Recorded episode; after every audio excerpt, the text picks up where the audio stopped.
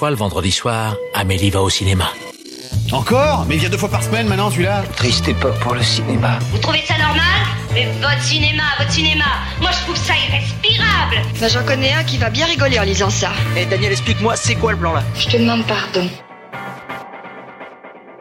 Nous ne sommes responsables de rien, nous nous excusons d'avance. Bienvenue dans Pardon le cinéma, l'émission qui atteint son 69e numéro, un nombre avec lequel nous ne ferons aucune blague, promis. Enfin, Aucune. tout dépend euh, Non. du taux d'alcoolémique. Nous Toujours attendrons pas. à la fin de cette émission. Non, pas de blague. Bonsoir tout le monde, bonsoir, bonsoir Marc, comment de- ça va Pas de blague. Il n'y a pas de blague ce soir. Pas de blague.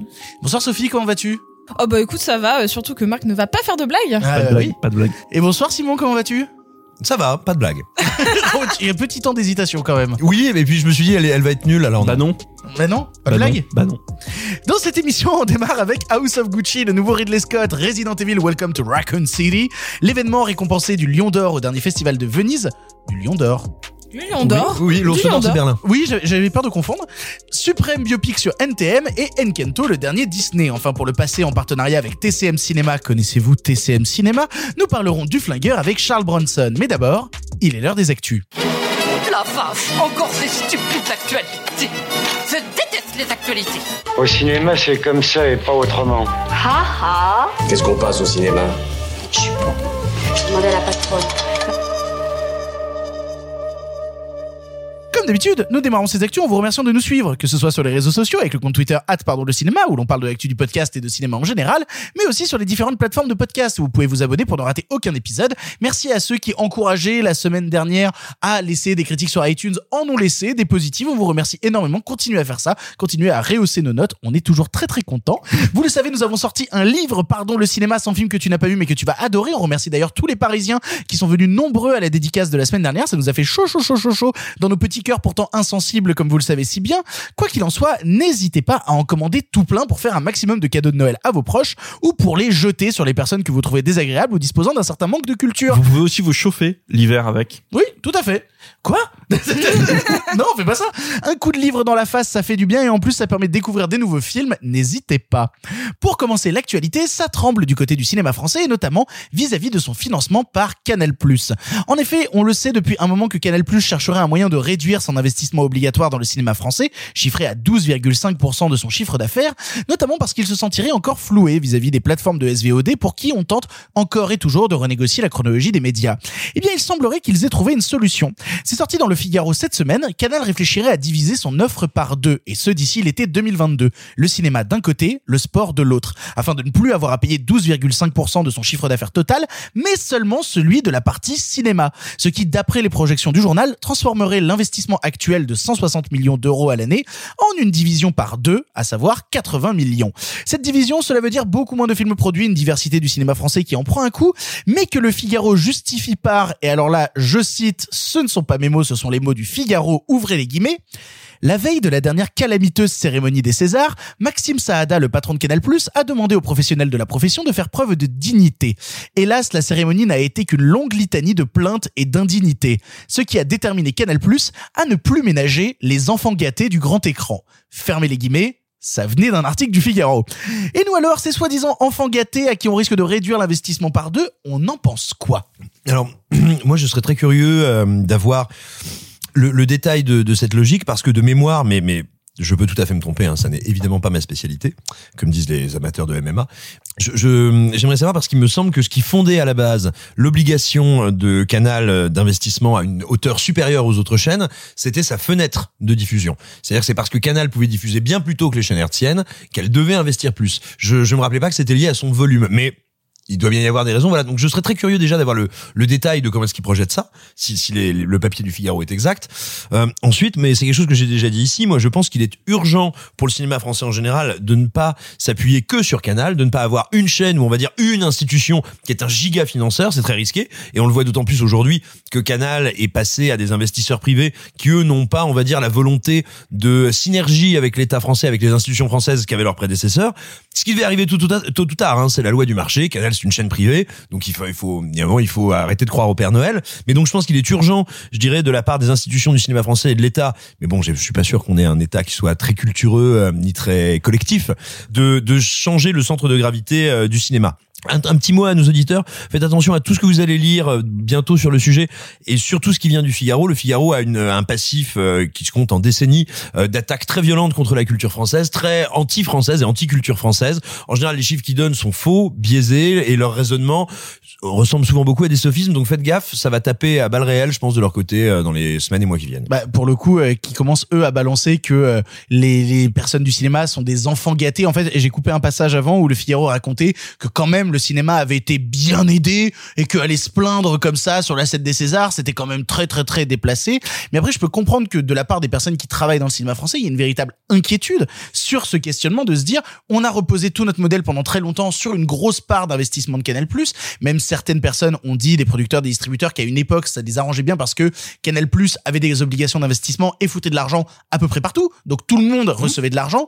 Là, le fait est que ça remet en cause un modèle qui a des dizaines et des dizaines d'années et qui risque de pénaliser beaucoup, beaucoup, beaucoup de petits films. Puis en plus, il faut savoir qu'on est dans une période changeante sur l'économie du cinéma parce qu'on est dans une période donc maintenant dite post-Covid ou en tout cas encore influée par euh, par euh, un manque de motivation au retour en salle, des inquiétudes, des conditions euh, de, de visionnement en salle qui sont peut-être encore un peu biaisées. Et euh, donc l'industrie est en train de changer, la manière de visionner les films est en train de changer, et même là, si on a de nouveaux modèles de financement qui sont en train de changer, on va vers une période avant peut-être une remontée, parce qu'il faut pas être pessimiste non plus. C'est pas parce qu'il y a un modèle qui s'effondre qu'il ne va pas y avoir du positif derrière, mais il y a toujours une vraie période de flottement qui est toujours très difficile avant une, une montée plus positive. Ça veut dire une possible traversée du désert pour le cinéma français à un moment, quoi. Exactement. Oui, mais il y en a déjà eu, il y en a eu plusieurs dans l'histoire du cinéma français, donc c'est pas, tu vois, il faut pas non plus crier à l'apocalypse. N'oublions pas non plus que Canal+, ça arrive dans le paysage français en 1984, et il me semble que l'histoire du cinéma français était bien antérieure à Canal+, et que les heures de gloire du cinéma français euh, n'ont pas attendu Canal+. Donc, euh, bien sûr, il faut regarder les choses en face, il faut faire attention, il faut se questionner sur comment accompagner, comment faire muter ce modèle. Bon, c'est pas la fin du cinéma français. Mais alors, moi, la question que je pose, c'est euh, est-ce qu'on pense, comme le Figaro, que Canal Plus fait ça pour punir le cinéma français et ses petites plaintes euh, vis-à-vis des Césars. Non, parce que tu, tu prends pas une décision qui a des répercussions sur des dizaines, des centaines de milliers, de millions d'euros parce que il y a une soirée qui t'a pas plu. C'est plus profond que ça. C'est une histoire de, de, mais c'est ce que disait Simon. C'est, euh, c'est une entreprise privée qui a des obligations, qui regarde à la fin de l'année les résultats des comptes, et, euh, et peut-être que dans ce cas-là, le cinéma euh, ou l'investissement qu'ils font dans le cinéma, qui est colossal, ne correspond pas tout à fait à leurs attentes, et qu'en plus à côté, t'as tout le cinéma français qui dit, mais on compte sur vous, hein. vous êtes là, vous restez, vous ne partez pas. Et en effet, t'as dit, euh, Simon l'a dit, il y a eu des périodes de haut, il y a eu des périodes de bas. Canal, c'est 84, comme euh, comme tu l'as dit, Simon. C'est euh, Canal arrive au moment où le cinéma français est en train de s'effondrer. Faut imaginer qu'aujourd'hui, on fait 200, 210 millions d'entrées par an. En 90, 91, dans ces eaux-là, on est aux alentours de 100 millions d'entrées. Waouh Ouais, le cinéma s'était effondré, vraiment littéralement. Et imaginez qu'un film comme Les Visiteurs, c'est juste le film, c'est 10% des entrées hein, de, de l'année. hein. Waouh, putain Oui, donc voilà, il faut pas être fataliste. Donc, euh, donc, euh, et comme à peu près dans toutes les les dans toutes les industries, hein, pour, euh, parce que le cinéma est un art et par ailleurs une industrie, euh, il y a des cycles. Et que là, c'est vrai que le cinéma français n'a pas beaucoup bougé quand on regarde depuis, euh, je sais pas, 20 ans à peu près. Il n'y a pas eu de métamorphose profonde et que peut-être du coup il y a un nouveau cycle qui va s'initier. Mais après là, on va être dans la prospective, on sait pas. Tu vois. Ben alors justement, qui dit euh, nouveau cycle dit aussi que des gens ont peur que maintenant les nouveaux actionnaires du cinéma français ce ne soit plus Canal+, mais que ce soit les plateformes de SVOD, type Netflix, type Prime Video, type Disney+, que ce soit finalement ces géants américains Non, c'est- pas qui les- viennent s'infiltrer Non, dedans. C'est c'est déjà c'est pas les nouveaux sont c'est certain parce que il y en aura toujours beaucoup. Ensuite des investisseurs t'en trouves un peu partout. Il peut y avoir aussi des investisseurs étrangers. hein. Tu sais, le, ci- le cinéma américain aujourd'hui repose sur des investisseurs chinois ou des investisseurs qataris dans certains cas, etc. Donc déjà t'as cette euh, t'as cette t'as cette chose là. Après, euh, c'est juste que j'en a passé quand même très longtemps aussi à se poser la question en France est-ce qu'on produit trop de films? 250 films par an, 250 productions et coproductions, c'est beaucoup. On ne sait pas les distribuer, on a trop, etc. On a un marché qui est saturé et on n'avait pas de solution à cette problématique-là. Donc je ne sais pas. Moi, peut-être que en effet, ça va créer une sorte de baisse de décroissance de la production. Euh, dans le, on connaît toi et moi des gens qui sont des adeptes aujourd'hui dans le milieu culturel d'une politique de la décroissance justement pour euh, essayer de contrôler ça et de ne plus faire n'importe quoi. Peut-être que ça peut permettre d'aller dans ce sens-là, je sais pas. Et puis, alors, sans doute que les plateformes vont continuer de, prendre des parts, si j'ose dire, dans le marché français. Mais je pense qu'il serait très irréaliste avoir peur qu'elles elles viennent gangréner, qu'elles viennent euh, parasiter le cinéma français. Non, parce qu'elles n'en ont pas envie. Ça les intéresse pas de produire du petit film d'auteur. Ça les intéresse pas de faire du premier film ou quasiment pas. Donc non, bien sûr, elles continueront de, faire des copros ou des productions françaises ou de distribuer des œuvres françaises. Mais mais il faut pas du tout craindre qu'elles viennent se substituer euh, à, l'équation actuelle de production. Ça, elles n'en ont aucune envie. moi ma plus grande crainte à chaque fois c'est d'avoir une perte de cinéma d'auteur enfin maintenant que vous me connaissez d'avoir une perte de petits films de premiers films etc mais mais rappelons que comme même dans certaines industries type Blumhouse et vous allez voir où je vais on a besoin euh, notamment pour le rayonnement d'avoir certes des grosses comédies mais pour le l'aura euh, internationale de la France et pour la qualité de son cinéma il est aussi représenté par ce ciné ce petit cinéma là entre guillemets et on en parlera notamment avec l'événement euh, pour avoir un rayonnement international. Donc on ne perdra pas non plus nos auteurs et notre cinéma qui est propre au cinéma français. euh, voilà, c'est mais c'est mon côté un peu optimiste sur ça. Enfin, en tout cas, je me raccroche très fort à ça. Et tu sais quoi pour pour euh, rebondir Boeing. Voilà. Boeing. Sur ce que t'as dit Sophie. Si Canal fait ça, ok, admettons, admettons ils économisent de l'argent. Par ailleurs, je sais pas comment le Figaro a calculé que le montant de l'apport de cinéma serait automatiquement divisé par deux parce qu'il est pas dit que la filière foot soit équivalente à la filière ciné, donc on en C'est sait. la filière sport en général. hein. Oui non, ok, pardon, sport, mais qui est porté à 90% par le foot, je pense. Euh, Parce qu'il en reste. parce Voilà. que- qu'il en reste parce qu'ils ont plus la Ligue 1, elle est Oui, partie bon, chez Prime ok, Video. J'ai hein. rien dit. Mais bref, vous voyez, vous voyez ce que je veux en dire. Néanmoins, après, est-ce que Canal Plus est intéressé par le long terme Peut-être pas, ça la question se pose. Mais Canal Plus sur le long terme perd un truc euh, important. Ils perdent ce qu'on appelle du soft power. Et du coup, c'est ce que disait Sophie. Ils perdent un rayonnement mondial. Entre guillemets, on fait de l'art. Et, et ça, c'est pas le foot, c'est pas le sport hein, qui le donne, parce qu'ils ne sont que diffuseurs, ils ne sont pas créateurs de ce contenu. Et, donc ça, c'est quelque chose qui perdrait. Alors peut-être qu'en effet, ça n'intéresse pas les détenteurs actuels du, du groupe Canal+, mais c'est pas, enfin, ils le perdraient. En tout cas, ils en seraient moins, euh, Garant. ouais, garants et co, co, co, quoi. Non, puis il y a aussi un dernier truc qu'il faut pas oublier. C'est bien beau de dire Canal voudrait produire moins de films. mais Enfin, jusqu'à preuve du contraire, il ne compte pas en diffuser moins. Donc c'est là aussi où je pense qu'il faut un peu raison garder sur le possible désengagement de Canal. C'est qu'à un moment, s'ils veulent avoir des abonnés et leur mettre des trucs devant les yeux, bah, ils vont bien devoir en fabriquer. Ils ne pourront pas se contenter que de leur vieux catalogue. Affaire à suivre. Pour le reste de l'actualité, laissons place au courrier des lecteurs. Chaque semaine, on vous demande sur notre compte Twitter Pardon le cinéma, allez vous abonner au compte Twitter Pardon le cinéma, de nous poser vos questions, vos interrogations sur l'actu. Alors les voici, les voilà, trois questions du public que j'ai retenues aujourd'hui. Jean-Michel Analyse nous demande que pensez-vous de l'arrivée du vidéoclub Prime Video à Paris? Euh, Serait-ce selon vous une simple tentative marketing qui continue à pisser sur le corps restant des vidéoclubs qui survit encore et toujours contre l'envahissement des plateformes? Oui, on a vu passer cette news pendant trois jours. Va avoir à Paris du côté, euh, alors c'est place euh, de la Madeleine que ça va être. Euh, il y aura une sorte de, c'est appelé le Vidéo Club Prime Video. Où on pourra avoir des programmes de Prime Video en avant-première et notamment le très attendu Spencer avec Kirsten Stewart qui euh, sera diffusé. Alors il sortira normalement en janvier euh, sur Prime Video, mais vous pourrez le voir en avant-première dès la mi-décembre euh, dans ce vidéo club. Certains y ont vu mine de rien une tentative de créer leur propre établissement vu toute la débâcle que s'était pris Netflix sur la gueule avec cette histoire de on va diffuser nos films en salle. Au final, c'est quelle cinémathèque et l'Institut Lumière. Ils sont dit, on va créer notre propre truc, comme ça les salles de cinéma nous feront pas chier, le FNCF nous fera pas chier.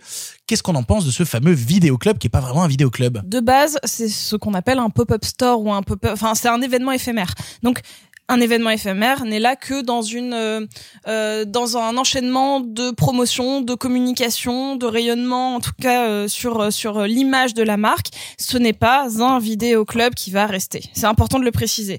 Déjà. Ouais, ça, dure trois jours. Voilà. Il faut savoir aussi que Amazon, si je dis pas de bêtises et si j'en dis, euh, euh, corrigez-moi, mais euh, Amazon fait un peu la même chose. Là, au fait de Noël, ils ouvrent un magasin aux États-Unis avec les meilleurs articles les plus vendus qui euh, viennent tous en physique dans leur boutique pour créer comme un espèce pareil de pop-up store, mais avec des, des, des choses disponibles sur leur site. Et pareil, c'est éphémère ce n'est pas un vidéoclub. C'est le seul truc que je voulais dire. J'ai pas une opinion euh, majeure sur euh, euh, ce que ça fait de pouvoir voir Spencer en salle, euh, dans une salle de cinéma de manière un peu privée, parce que pour moi c'est de la com. Donc en soi, on n'a pas, non, ça ne vient pas détruire les vidéoclubs qui sont déjà en train de mourir. Oui, oui, mais Euh, appeler ça vidéoclub, c'est en quelque sorte pour certains Bah, manquer de c'est respect Mais à non, c'est littéra- c'est littéra- c'est littéralement un vidéoclub. Non, non, et puis, tu- et puis, Ah ben oui, c'est et puis- un et puis, tu vidéoclub. sais, aux États-Unis, pour ce qu'il en reste, Amazon se fait passer pour un libraire. Donc euh, Amazon a tué le marché de la librairie pour ensuite dire qu'il est. Après, c'est le mode de fonctionnement d'Amazon aussi. Amazon tue des marchés pour ensuite se, se prendre la place du du, du poissonnier quoi. Donc euh, après, ok, c'est que trois jours. Hein, en effet, il faut relativiser. Maintenant, euh, ça se trouve c'est un prototype pour plus tard. Non, en vrai, j'en doute. Ça deviendra pas leur modèle. C'est pas possible. Et c'est vrai que le vidéoclub, il, il y a des résistants, mais on, on peut quasiment pas C'est dire terminé, que c'est plus un marché. Il y, en a, il y en a quoi? Cinq à Paris? Hein? Deux, trois? Ouais. Trois Bah oui. euh, enfin, Franchement, il y a Euh, JM Vidéo. Il y a à part- JM Vidéo qui est le plus Il connu. y a JM Vidéo Il y a- il y en a apparemment, il y un- a hors circuit qui est euh, qui est vers euh, vers euh, euh, Il y, en, il y en a un à Montmartre, enfin vers oui, Montmartre, dans ouais. le 18e. Voilà. donc Bon, bref, il y en Ouais, a y en a, plus. il y en a ouais, ça se compte sur les doigts d'une main d'un poseur euh, de bombe assez maladroit. et euh, et donc oui, ce, ce marché il est mort depuis euh, depuis longtemps, mais en effet l'appellation elle est lourde de sens et euh, et, bon, et ce qu'il faut savoir, parce que pour l'instant on ne sait pas, Vidéo Club, on a souvent parlé de Vidéo Club dans ce dans cette émission. Vidéo Club, pas tous, mais une partie, c'est un mec derrière un comptoir. C'est un peu la caricature, désolé, mais c'est euh, Beacon Rewind. Je dis pas que tous les vidéoclubs étaient comme ça, tous les vidéos futurs n'ont pas été comme ça. Il reste un vidéo futur, je crois qu'il est en 91. Ouais. Voilà. Pour la petite anecdote, vous le saurez. Euh, la question c'est, est-ce qu'il y aura quelqu'un derrière le comptoir dans ce euh, dans ce vidéoclub Amazon ne sait pas. Et puis surtout, est-ce que je ce parle sera des juste- écrans par personne? Est-ce que ce sera des salles où tu devras te poser devant une télé? Est-ce que ce sera un grand écran? On n'en sait rien. Tout ça, on sait même pas la programmation. Elle sortira la semaine prochaine. Je pense que, comme tu l'as très bien dit, Sophie, c'est euh, une pure cascade de relations presse. C'est de la pure com. Et donc, en parler, en discuter, quand bien même fût-ce pour le critiquer, euh, c'est donner encore de la surface à Amazon et c'est faire leur com. Et donc, par conséquent, je pense que moins on en parle, mieux on se porte. Bibi nous demande est-ce que, au vu des chiffres du Covid, on peut craindre une nouvelle et terrible fermeture des salles? On l'a vu, la cinquième vague est là, ça augmente énormément, ça fait peur. Olivier Véran a pris des nouvelles mesures concernant une troisième dose qui va faire évoluer donc le pass sanitaire. On vous laisse vous renseigner parce qu'on n'est pas là pour parler médecine mais cinéma. Et du coup, en termes de chiffres du Covid, ça inquiète. Est-ce qu'on peut risquer une nouvelle fermeture des salles? Je pense que globalement, au niveau national, enfin pas je pense, c'est eux qui l'affirment en tout cas, les responsables politiques ne souhaitent pas créer de nouvelles fermetures, couvre-feu, on va dire restrictions dures ou restrictions arbitraires complètes. À côté de ça, euh, il faut bien voir que la question n'est pas le nombre de contaminations, mais bien l'engorgement ou non de l'hôpital. Ça va être ça le nerf de la guerre. C'est-à-dire qu'il y a plein de gens qui tombent malades, mais qui tout sautent et qui restent un peu chez eux. On va pas fermer des trucs. Maintenant, tout ça, ça me rassure plutôt. Ce qui m'inquiète pas mal, c'est que depuis le début, euh, ceux qu'on a fait cravacher en premier, ceux sur lesquels on a tapé et ceux qu'on a méprisés terriblement en termes de fermeture, j'entends. hein, attention, je parle pas dans l'absolu. Je parle en termes de fermeture d'établissement. C'est quand même vraiment la culture. Mais il me semble pas qu'on est dans une phase qui appelle ça. De toute manière, là actuellement, nos voisins euh, limitrophes euh, européens n'ont pas ce genre de mesures-là. Ils ont des, euh, si je dis pas de bêtises, et notamment en Suisse, c'est ceux qui ne sont pas vaccinés qui sont obligés de soit de se reconfiner, soit de de- d'adapter, enfin d'adapter leur rythme de vie à d'autres choses. Euh, donc je pense pas non euh, que euh, qu'il va y avoir une nouvelle fermeture des salles. Dernière question posée par Edoud. Vous en pensez quoi du débat par rapport au casting de Jodie Comer dans le prochain film de Ridley Scott? On l'a vu passer cette histoire-là, comme quoi dans le prochain film de Ridley Scott qui traiterait de Napoléon, Joaquin Phoenix jouerait Napoléon et Jodie Comer Joséphine, des personnages qui à l'époque avaient 6 ans d'écart et qui là dans le film sont interprétés par des gens qui en ont 16. C'est une thématique un petit peu récurrente, une question récurrente qui avait été posée à l'époque déjà de, de Eiffel, notamment avec la différence d'âge entre Romain Duris et Mamaki et qui revient même régulièrement sur le fait qu'on caste souvent des hommes beaucoup plus vieux et des femmes beaucoup plus jeunes pour des relations très très très très très espacées. Qu'est-ce qu'on en pense de ce truc-là? Alors, de base, euh, et pour en avoir un peu discuté avec Marc avant, on n'a pas vu le film, et donc on ne sait pas de la manière dont ce sera traité dans le film, et donc on peut pas se, euh, se projeter sur quelque chose euh, dont on n'a pas les premières images. En revanche, le côté systématique, moi, me gêne un peu. Et pourtant, j'ai été la première à être surprise de la jolie alchimie qu'il y avait euh, entre Romain Duris et même Ake dans FL, même si la différence d'âge me gênait, etc. N'oublions pas que ce qu'il faut éviter, c'est en effet que ce soit tout le temps comme ça. Il faut éviter que systématiquement on caste une nana beaucoup beaucoup beaucoup plus jeune euh, que l'âge du personnage et un mec plus vieux sous ma- enfin, euh, avec caution que le mec est, euh, est, est joli et que la meuf est plus jolie parce qu'elle est plus jeune. Mais, mais, n'est-ce pas déjà beaucoup comme ça c'est souvent comme ça. J'ai, en- je suis très positif ce soir, je suis très optimiste. Euh, je pense que ça va changer. Je pense que c'est en mouvance de changer et que on a de plus en plus euh, de relations où c'est notamment euh, la femme qui est plus vieille ou euh, des personnages féminins plus forts. Donc que ça arrive dans des biopics ou des choses comme ça, il faut voir si l'alchimie à l'écran passe, si euh, ça a été fait pour de bonnes raisons ou pas, si euh, co- comment est construit le scénar, s'il y a des effets de rajeunissement, de vieillissement, parce que en soi, on ne connaît jamais vraiment l'âge d'un acteur à l'écran. C'est-à-dire que euh, moi, en effet, Romain Duris, au début, il est vraiment rajeuni dans le film, et après non. Enfin, vous, vous voyez ce que je veux dire? Bien je, sûr. veux, je veux pas me poser en mode euh, c'est normal parce que ça me révolte et ça m'énerve et ça m'énervait vraiment au moment des faits de me dire putain ils ont encore casté une nana euh, de 20 ans pour être avec un mec de 40. Oui, c'est révoltant sur le fait, mais après quand tu prends les œuvres individuellement, c'est comme ça qu'il faut les traiter et il faut pas en faire un, un amalgame. Alors, je, je suis absolument d'accord avec vous, c'est-à-dire que comme on ne sait pas comment ce sera traité, euh, il faut faire très attention avant, avant de se prononcer là-dessus, parce que tout simplement, ça pourrait être un parti pris que de dire cette femme plus âgée, parce que je dis ça au pif, hein, euh, parce qu'elle est charismatique, forte, intelligente, resplendissante, je prends quelqu'un qui va paraître beaucoup moins fébrile, fatigué que Napoléon. Je dis ça au pif, hein, euh, ça pourrait être un, une forme éventuellement de choix artistique. Là où quand même ça pose question. C'est pas juste pour une question, je dirais, de euh, de regard sociologique qu'on poserait là-dessus, à savoir sur les hommes disposant des femmes plus jeunes. C'est même surtout, enfin, même d'abord encore sur le sens de l'histoire. C'est-à-dire que l'union entre Joséphine et Napoléon, elle est spécifique, elle est particulière parce que euh, c'est une femme autonome, indépendante, plus âgée que lui, qui se marie avec ce, avec avec un homme qui a ce- le parcours qu'il a. C'est-à-dire que c'est un vrai couple atypique et atypique à cause de ça. Plus âgé que lui? Ah ben, elle a 6 ans de plus que lui, Joséphine. Ah Dans la réalité. Et, et lui, lui, à l'époque, il a 26 ans, il en a 32. D'accord. Oui. Or, là, dans notre réalité, il y a 19 ans d'écart entre les deux. C'est-à-dire que tu prends le risque, en fait, de totalement dénaturer. C'est pas juste une question de. euh, Enfin, j'entends très bien hein, le reproche de euh, oui, ce, ce systématisme de l'homme plus âgé qui vieillit bien et qui pourrait bénéficier des charmes de la jeunesse.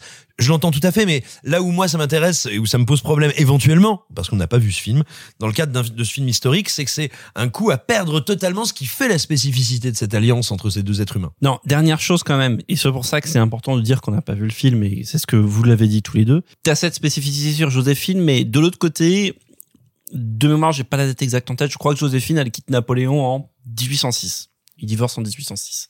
Donc c'est bien que Napoléon, il passe les 15 dernières années de sa vie sans Joséphine. Donc c'est là où ça pose une question aussi, parce que je crois qu'on sait actuellement pas grand chose de la trame du film Kid Bag. Et donc, ça dépend comment le film est orienté aussi. Donc, après, en effet, on peut abonder dans le sens que il y a des décennies de de de de, de distribution comme ça avec des bien sûr. Et, euh, et on a des exemples tous les jours. Et on va pas se mentir ce film va aussi malheureusement dans ce sens-là parce que il y a un milliard et demi de raisons qui font euh, pour la, je vous apprends rien la valeur commerciale la bancabilité des acteurs etc euh, qu'aujourd'hui on peut quand même malgré tout monter un film entier ou presque sur Joaquin Phoenix parce qu'il y a eu il y a pas longtemps Joker quand même un film à un milliard etc etc c'est les mêmes débats qu'on avait dans un genre un petit peu différent mais c'est les mêmes débats qu'on avait déjà au moment de la sortie d'Exodus parce que euh, voilà il y avait déjà eu ce truc de sur la distribution du Il film sur l'ethnie des comédiens. Exactement. Et euh, et euh, Ridley Scott qui disait euh, de manière un peu pragmatique, bah oui, on monte pas des films sur. Bon, à l'époque, il avait dit Mohamed whatever. Mais Oh là là. mais Oh, c'est chaud. Précisons pour nos auditeurs que Ridley Scott est connu pour son tact. Ah oui, bah on est- l'a on l'a bien vu, on va en mais non, parler mais, après. Hein. mais non, mais c'est marrant parce que dix, dix, dix ans plus tôt, c'est lui qui insistait pour caster un absolu inconnu pour faire Saladin dans Kingdom of Heaven, en l'occurrence Gassan Massoud. Bref, fin de la parenthèse. Donc, il y avait déjà eu cette polémique-là. Après, euh, c'est pour ça que c'est important de voir le film parce que t'as aussi ce truc de, de ne pas oublier que l'acteur joue et que euh, un, un moment- je sais qu'en ce moment il y a plein de considérations sur le fait de que des rôles doivent être éventuellement interprétés par certaines personnes de questions de genre ou d'âge ou quoi que ce soit. Ou de handicap aussi. ou de handicap ou d'ethnie, on peut aller loin comme ça, mais et, et, et en vrai c'est des thématiques qui se posent, hein, c'est normal, je les remets pas en question, mais il faut de l'autre côté, c'est là où l'équilibre est difficile, pas perdre de vue que jouer, bah c'est des acteurs, ils jouent, tu peux jouer plus vieux, tu peux jouer plus jeune, etc. Donc c'est pour ça moi je veux bien qu'on ait ce débat, mais Quand on aura vu le film. exactement. Oui, mais tout à fait. Et c'est marrant parce que ce casting a été annoncé il y a des mois. Ça fait des mois qu'on sait que Jodie Comer va faire euh, euh, Joséphine et, et Joaquin Phoenix va faire euh, Napoléon. On, je, on en a pas parlé. Enfin, ça a été pris. euh, Alors si si, ça avait déjà réagi au début. Ah bon Si si, je te gar- je te parce que là, j'ai l'impression que c'est remonté avec la sortie de House of Gucci, que c'est remonté. Et ben justement, Sans transition. sans transition, vraiment, House of Gucci, effectivement, on parlait de films historiques, on parlait de Ridley Scott, on attaque les films du présent et on démarre tout de suite avec House of Gucci. Gucci is a rare animal. must be protected Protected from who? from whoever threatens it. What game are you playing? But we're a family. Jag uppträder. Gucci is my name too. Who does what? Oh. House of Gucci est le dernier long métrage de Ridley Scott, à peine un mois après son précédent The Last Duel. Il y retrouve ici Adam Driver, mais aussi pour la première fois Lady Gaga, Al Pacino ou encore Jared Leto. Retraçant un bout de l'histoire de l'empire de la mode Gucci, on y découvre à la fin des années 70 Maurizio Gucci, décidant de se marier avec la ravissante et manipulatrice Patricia Reggiani, bien décidé à mettre son grain de sel dans les affaires de la famille Gucci. On l'a tous vu ici, et bien évidemment, quand on parle de Ridley Scott, c'est bien à Marc Moquin qu'on laisse la parole en premier. Je te laisse donc la parole, Marc. Qu'as-tu pensé de House of Gucci? Depuis une dizaine d'années, dans la carrière de Ridley Scott, il, il filme un sujet que je trouve absolument passionnant. C'est-à-dire qu'il s'est, ça a toujours été un peu en toile de fond de sa carrière, mais là, c'est passé au premier plan. Il s'intéresse aux êtres supérieurs, c'est-à-dire, il s'intéresse aux surhommes et il s'intéresse à leur faillite. Il s'intéresse à la faillite des dieux, au crépuscule des dieux. C'est Prometheus, c'est Cartel, c'est Exodus, etc. C'est tout l'argent du monde, l'empire Getty, etc. Et, et c'est un, c'est un, une partie de sa carrière que je trouve fascinante pour le cinéaste qui a commencé entre guillemets tout en bas, c'est-à-dire qui a commencé par filmer des prolos dans une poubelle volante dans l'espace qui se rebellent entre guillemets contre le système qui vont leur qui vaut leur perte et maintenant en fait il filme à l'intérieur même les dirigeants du système. Je trouve ça génial. Et quand il est question d'un film qui s'appelle House of Gucci, la maison de Gucci, la chute de la maison Gucci, moi je me dis ok c'est parfait, c'est le film théorie, le film théorème parfait. Ça c'est sur le papier. Ah Ah Ah, Marc Moquin, Ah. vas-y, dis les termes. Voilà. Dans les faits, non, pas de suspense. Dans les faits, je trouve le film raté. Je l'ai dit, je trouve le film, je trouve que c'est le plus mauvais film ou le plus décevant film de Ridley Scott avec un film qui s'appelle Traqué qu'il avait fait dans les années 80 avec Tom Berenger et que je trouve bon voilà si on veut il y a les thématiques tout est là machin mais je trouve le film assez mauvais assez désincarné et je trouve la même chose ici Sachez, sachez que Marc Moquin parle en versant une larme en même temps. Ouais. On sent Une que ça t'impacte beaucoup, larme. Marc. Non, en fait, oui, non, parce que, écoute, moi, j'ai déjà eu, j'ai déjà été rassasié cette année en matière de Ridley Scott, donc c'est pas très grave. Et, et par ailleurs, euh, et par ailleurs, je, j'ai l'impression, tu vois, il y a beaucoup de gens quand je vois les réactions euh, haineuses que suscite le dernier Soud ou le dernier, euh, le dernier euh, Scott, qui peuvent éventuellement être mérités. Mais d'un côté, je me dis qu'il y a beaucoup de gens qui perdent de vue euh, que bah ouais parfois on fait des films ratés et qui malgré eux du coup reproduisent le système hollywoodien qui est que on ne vaut que son dernier film. Ce que je trouve dommage parce que ok le film est raté on va voir pourquoi très rapidement le film est raté déjà parce que son scénario est mauvais. C'est une sorte de fresque dans l'histoire contemporaine, mais qui n'a jamais ce côté fresque, qui, n'a jamais l'intensité de ce genre de tragédie euh, mythologique, antique, etc. Parce que pourtant tout est là. Je veux dire, c'est- tous des figures. C'est l'Empire romain qui filme. C'est tous des figures complètement décadentes, dégénérées, etc. Dans un empire décati. C'est sur le papier, c'est génial. Le problème, c'est que le scénario, il est pas écrit par Steven Zalian.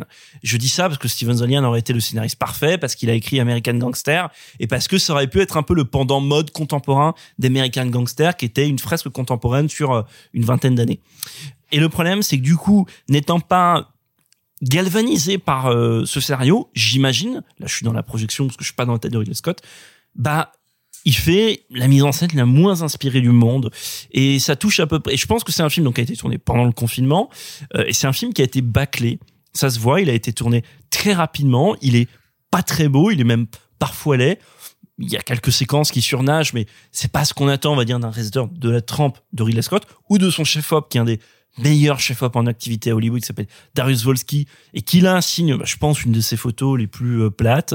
Euh, euh, et, on, et on sent que rien dans le film, rien ni personne n'est transcendé dans le film. C'est-à-dire, tu as Lady Gaga, par exemple, qui fait euh, qui fait euh, Patricia, euh, Patricia, euh, euh. Cass. Patricia Cass. Voilà. Euh, bon, qui fait ce qu'elle peut avec un personnage assez pauvrement écrit. euh, mais bon, c'est pas une super actrice. Mais elle fait ce qu'elle peut. Mais à côté, t'as Adam Driver qui, lui, ne fait pas ce qu'il peut. Lui, il est en mode automatique. Donc, certes, il est pas mauvais. C'est un acteur qui sera sans doute rarement mauvais, mais il est en pilote automatique. Et c'est un- comme ça, un petit peu pour tout le monde, même jusqu'à la musique de Harry Gregson Williams, un des compositeurs attitrés de, euh, de Ridley Scott, qui est extrêmement terne. Donc voilà, tout le film en fait est terne. Donc après, on peut être comme moi et s'amuser à dire ouais, ça c'est un truc très scottien, ça m'intéresse, etc. Évidemment, voilà, tu, tout le monde le sait. J'ai écrit un bouquin sur Ridley Scott qui s'appelle En plus du rapport entre l'homme et le système dans, dans les films de Ridley Scott. C'est un film qui aurait sa place dedans. De la même manière que quand j'ai vu la série de Ridley Scott. Euh, Ah, ça, ça série à la con euh, Raised, de SF. Raised Among Voices. Ouais. Euh, Raised by Wolves. Ouais, ouais, Raised by Wolves, c'est une série quand je la vois, je dis c'est parfait, il y a tout le codex scottien qui est dedans, mais le résultat m'intéresse peu, je trouve ça assez plat un peu. Bon. Donc euh, je voilà, House of Gucci, c'est c'est un film qui me paraît euh, extrêmement décevant. Voilà, je l'ai dit bâclé en même temps long, le film fait 2h40. Paradoxalement, on a l'impression qu'il manque des qu'il manque des choses, qu'il manque des chapitres, et je pense pas que c'est un film qui puisse être sauvé par une sorte de director's cut machin, parce que le problème va au-delà de manque scénaristique. Voilà, c'est un film qui manque de qui manque de quelque chose, et c'est dommage parce que quand on reprend le projet à la base, on se dit qu'au fond c'est euh, cartel, c'est-à-dire c'est le c'est le le l'enf- euh, comment dire l'enfer ou la malhonnêteté ou la tragédie des personnages de cartel. Vous voyez cartel, je trouve perso que c'est un des plus grands films américains de ces dix dernières années. C'est les personnages de cartel, c'est-à-dire ces gens médiocres qui qui se prennent pour des dieux mais qui en fait sont des médiocres. Euh, Et qui, comme dans Cartel d'ailleurs, leur, leur perte vient du féminin. Vient d'une et, féminin. Et d'un féminin qui, lui, ne vient pas du royaume des dieux et qui va les mettre à terre. Exactement. Donc c'est cartel dans l'univers de tout l'argent du monde. Dans, de- dans l'univers de et tout l'argent du monde c'était un, petit- un petit scotch je trouve mais assez bien euh, Mais avec de Euh, très très belles choses. voilà avec de très belles choses et bah ça fonctionne pas donc voilà moi je bon d'un côté je suis curieux de savoir ce que vous avez à en dire. De l'autre côté ça va me faire mal au cœur. Je vais quand même attendre que le film vieillisse dans mon esprit. J'ai vu euh, après je vous laisse la parole mais j'ai vu beaucoup de gens qui me disaient non mais ça va faire comme Alien Covenant parce que Alien Covenant à l'époque t'avais pas trop aimé après tu l'as c'est vrai quand j'avais vu la première fois Alien Covenant ça m'avait déstabilisé. Pourquoi? Parce que je n'aimais pas certaines idées d'Alien Covenant. Après je l'ai revu j'ai dit ah ces idées m'intéressent. Là je trouve qu'il n'y a pas d'idée donc voilà Eh ben, je suis euh, assez en accord avec toi. On l'a vu ensemble. Je me rappelle de, de ta tête euh, comme à la sortie d'un enterrement euh, en sortant du film. J'étais triste pour toi, Marc. Pendant que, alors, je, je- on l'a vu en plus avec Alexis, qui n'est pas qui n'est pas autour de cette table aujourd'hui. Pendant que nous, avec Alexis, nous rions. Nous nous n'arr- nous n'arrêtions pas de rire tellement nous avions eu l'impression d'avoir assisté à un AV de 2h40 sauvé par quelques instants nanar par Jared Letro qui euh, derrière son maquillage de mec de 130 kilos qui est 130 kilos en haut et 50 kilos en bas vraiment y a une scène où il a un pantalon moulant où tu sens bah on a fait du make-up partout sauf sur les jambes. Par contre il a un gros bidou. En fait il y a vraiment un truc qui me qui me déstabilise quand je regarde House of Gucci, c'est que tu parlais justement de la volonté de Ridley Scott de traiter justement ce, ce complexe de Dieu, etc., avec la chute justement de ces figures de divinité. Moi, il y a un truc qui me perturbe sur, ok, ça a cette thématique-là, mais le fond des films et la manière dont euh, ces films précédents font écho à celui-là. En fait, je ne comprends pas comment on peut sortir coup sur coup un film comme The Last Duel qui va mettre le féminin en avant, qui va justement se poser comme une question du féminin qui détient la vérité, pour ensuite nous faire un film qui, euh, dès les dix premières minutes, nous pose le personnage de Lady Gaga comme la salope vénale. Non. Ah, non, non, non, là, je suis pas d'accord avec toi. alors, alors, en tout cas, moi, je l'ai vraiment ressenti Non. comme ça, et je trouve justement. Mais laissez-moi terminer, j'ai à peine parlé une non minute. toujours pas Euh, Il y a vraiment ce truc que je ne comprends pas sur la figure de Lady Gaga dans le film, qui est ce personnage qui va être abandonné, qui va être complètement laissé à l'écart, qui va même essayer elle de rentrer de force dans la, la famille Gucci, et quitte à bah justement, il, elle nous est montré comme beaucoup plus en force comparé à euh, ce personnage de Maurizio Gucci joué par Adam Driver, qui lui euh, au début du film est une et va petit à petit trouver une certaine force et une certaine indépendance. Moi, il y a un truc qui me déstabilise, mais ce qui me déstabilise d'autant plus, c'est que le fait que je m'ennuie, c'est-à-dire que je passe vraiment 2h40 d'un ennui profond parce que je trouve la réalisation extrêmement plate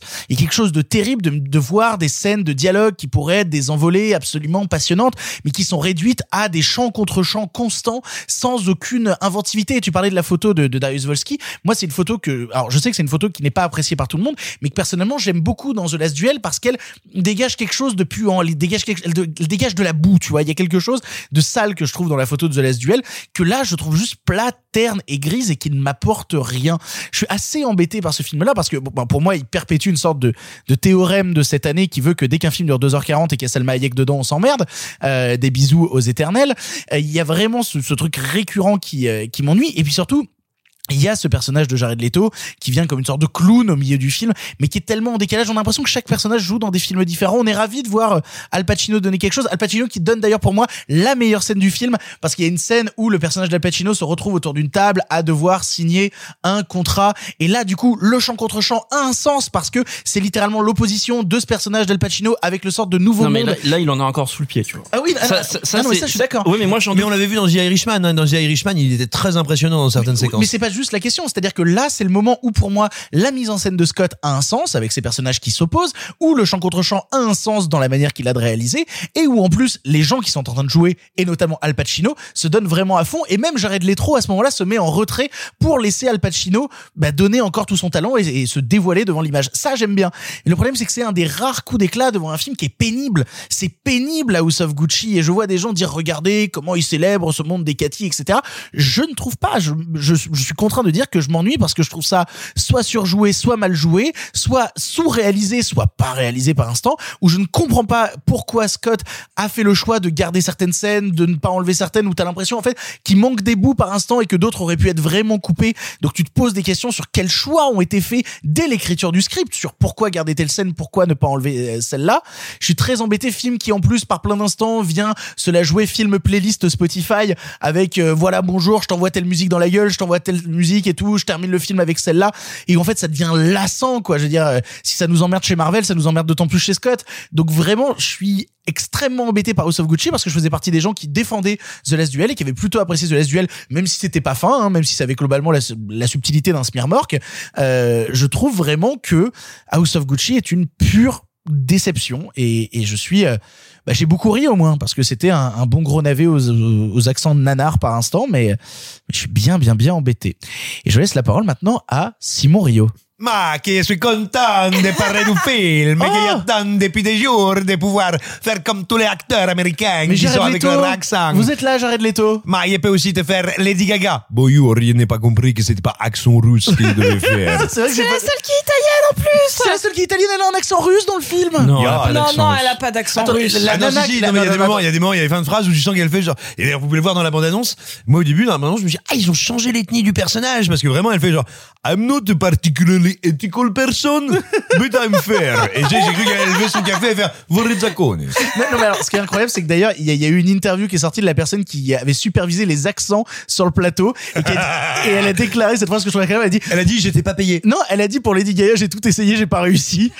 mais vraiment, même elle, la personne qui, était, qui supervisait ça, a dit, elle dit, je ne comprends pas, j'ai merdé. Et, et alors, vraiment, non, ça, ça passe pas. Ça passe pas, Lady Gaga. Non, alors, je, je- il a voulu prendre cet, euh, cet exemple pour la plaisanterie, mais en fait, il va le dire un peu plus sérieusement. Pour moi, le- les accents dans le film, c'est absolument un des, un des symptômes de la précipitation, du, j'ai pas envie de dire du je m'en foutisme parce que je crois pas que ce soit le cas, mais de la précipitation, de la dimension bâclée que tu évoquais du film, parce que je peux accepter ce pacte avec le cinéma qui consiste à dire, euh, je n'ai pas pris des acteurs parlant cette langue, je ne les ai pas redoublés dans cette langue, je vais les faire parler dans ma langue, en l'occurrence l'anglais, avec un accent. Bah, de, de la même manière qu'il le faisait dans euh, The Last Duel avec Non, Jean de Carouge. C'est le seul. Ils le disent que pour les noms, hein, sinon ils parlent en anglais. Hein, euh. Oui, tout Oui, à fait. non mais non mais ce que je veux dire c'est que je, je peux accepter euh, je peux accepter ce principe là mais ça demande de la cohérence. Tu peux pas avoir cinq personnages qui ont tous un accent différent et surtout qui ont tous une variante d'accent différent qui te vient en fait les mecs ils jouent pas comme pas qu'avec un accent italien avec du mauvais italo-américain d'un mauvais remake porno du parrain quoi et, donc du coup déjà si tu veux le film est dur à suivre parce que dès que quelqu'un parle j'explose de rire sur 2h40, il y a 2h37 de dialogue, c'est chaud. Euh, mais après, voilà, pour moi le film est, mais je suis navré de le dire, exactement comme The Last Duel, extrêmement euh, représentatif d'un problème de technique qui, je pense, est beaucoup plus dû au contexte cas, euh, cascotte. Parce que tu l'as dit, ça a été tourné pendant la pandémie, mais comme une part non négligeable de The Last Duel. Et il faut bien voir un truc, et ça, je dis pas du tout ça comme un défaut, parce qu'il a prouvé qu'il en tirait des choses très intéressantes. Scott fait partie de ces gens qui ont absolument embrassé et le numérique et certaines techniques de tournage qui tournent en multicam. C'est-à-dire, il tourne avec 3, 4, 5, parfois 6 caméras, la même scène, et comme ça, il a une matière, ça permet de tourner plus vite, ça permet d'être plus efficace. Alors, il y a des metteurs en scène qui vont utiliser ça de manière, si j'ose dire, paresseuse pour avoir, avoir du matos, et puis il y en a qui vont vraiment en faire un système de tournage. C'est le cas de Scott. Moi, le sentiment que j'ai quand je vois le film, c'est qu'il a été écrit trop vite, comme The Last Duel, c'est-à-dire qu'il y a, me semble-t-il, des moments où il n'y a pas de, il y a pas eu de choix, il n'y a pas eu de coupe ou de réécriture faite, c'est-à-dire que c'est un film de 2h40 dans lequel tu comprends rien. Et tu ne comprends rien si tu connais pas un peu l'histoire de la famille Gucci. Et si tu connais l'histoire de la famille Gucci, tu vois qu'ils ont tronqué des trucs dans l'histoire de la famille qui font que le film n'a aucun sens. Donc c'est quand même un énorme problème d'écriture, mais c'est pas Scott qui écrit. Mais c'est pareil en mise en scène. Il y a des moments où si la mise en scène est terne à ce point, c'est parce que tu sens qu'on a fait du multicam, mais il y avait quand même pas d'idée derrière, il y avait pas d'idée industrielle de ce tournage-là, de comment il devait être conçu. Et donc ça te donne des acteurs qui sont en surjeu total, en mode full nanar, une caméra qui elle euh, enfin je veux dire tu, tu penses que tu vas voir un espèce d'opéra incroyable tu penses que tu vas voir un grand film sur la décadence. Bah je veux dire euh, euh, tu, tu, euh, le film franchement c'est c'est un backroom suisse et puis quand tu ouvres la porte finalement c'est Srebrenica. Enfin je veux dire ça se passe pas bien quoi. C'est gris c'est c'est gris c'est terne et c'est mort. Et, et vraiment c'est compliqué. Donc euh, non le, le, le film est décevant à tous les niveaux. Euh, Il y a que Jared Leto qui est marrant parce que Jared Leto, alors il est, il est mauvais comme un cochon. Hein. Il est nul, mais il a jamais été aussi mauvais. Mais il l'a jamais été à ce point. Oui, non, mais c'est ça qui est marrant, c'est que le navet se transforme en nanar grâce à lui par instant. Oui, mais et puis il y a un truc fascinant, c'est que il est aussi nul que son maquillage est génial. Parce que très sincèrement, je mets au défi quiconque regarde les plans sur son visage de dire je reconnais Jared Leto. Ou je vois que c'est du prosthétique. Ou je vois que j'ai du machin. C'est techniquement c'est extrêmement impressionnant. Et t'as le sentiment que que cet être fin et délicat qui est, qui est Jared Leto s'est dit euh, bon euh, Goran Lundstrom ah, m'a fait un super bon maquillage mais on me reconnaît pas. Faut que je sois sûr qu'on me reconnaît. Alors il avait montré qu'il y joue et qu'il joue incroyablement et là il a je crois je sais plus c'est Entertainment Weekly ou à quel média américain où il a déclaré aujourd'hui oui ce film c'est mon hommage à l'Italie si on faisait une biopsie de ma peau ce serait Ce serait de l'huile d'olive. Il, a dit, je il a dit c'est mon cadeau à l'Italie c'est mon genre, cadeau à l'Italie. euh, Mon corps maintenant n'est fait plus que de parmesan. Mon sang c'est de l'huile d'olive. Je te dis, mais qu'est-ce que tu branles, mec? Ah non mais incroyable et, et voilà à la limite s'il y a une seule raison d'aller le voir regardez Jared Leto c'est vraiment euh, voilà quand vous êtes sur l'autoroute je pense que vous êtes comme moi vous ne ralentissez pas devant les accidents parce que c'est c'est pas bien c'est pas éthique et ben ça c'est un accident dans lequel vous pouvez ralentir ça dure 2h40 c'est que de la tôle froissée et de la chair morte Pour conclure, Sophie. J'en reviens pas d'être limite la plus positive sur le film. Ça me. Oh là ça- là. Genre, euh, j'ai pas aimé, hein. Mais, D'accord. euh, Dit-elle pour dire qu'elle est positive. euh, non, j'ai pas aimé, mais j'ai pas passé un moment aussi désagréable que vous parce que euh, parce que moi j'ai été plutôt séduite par des acteurs ou des oui des acteurs que j'aime et donc même s'ils sont pas au top de leur performance, ça me faisait plaisir de les voir.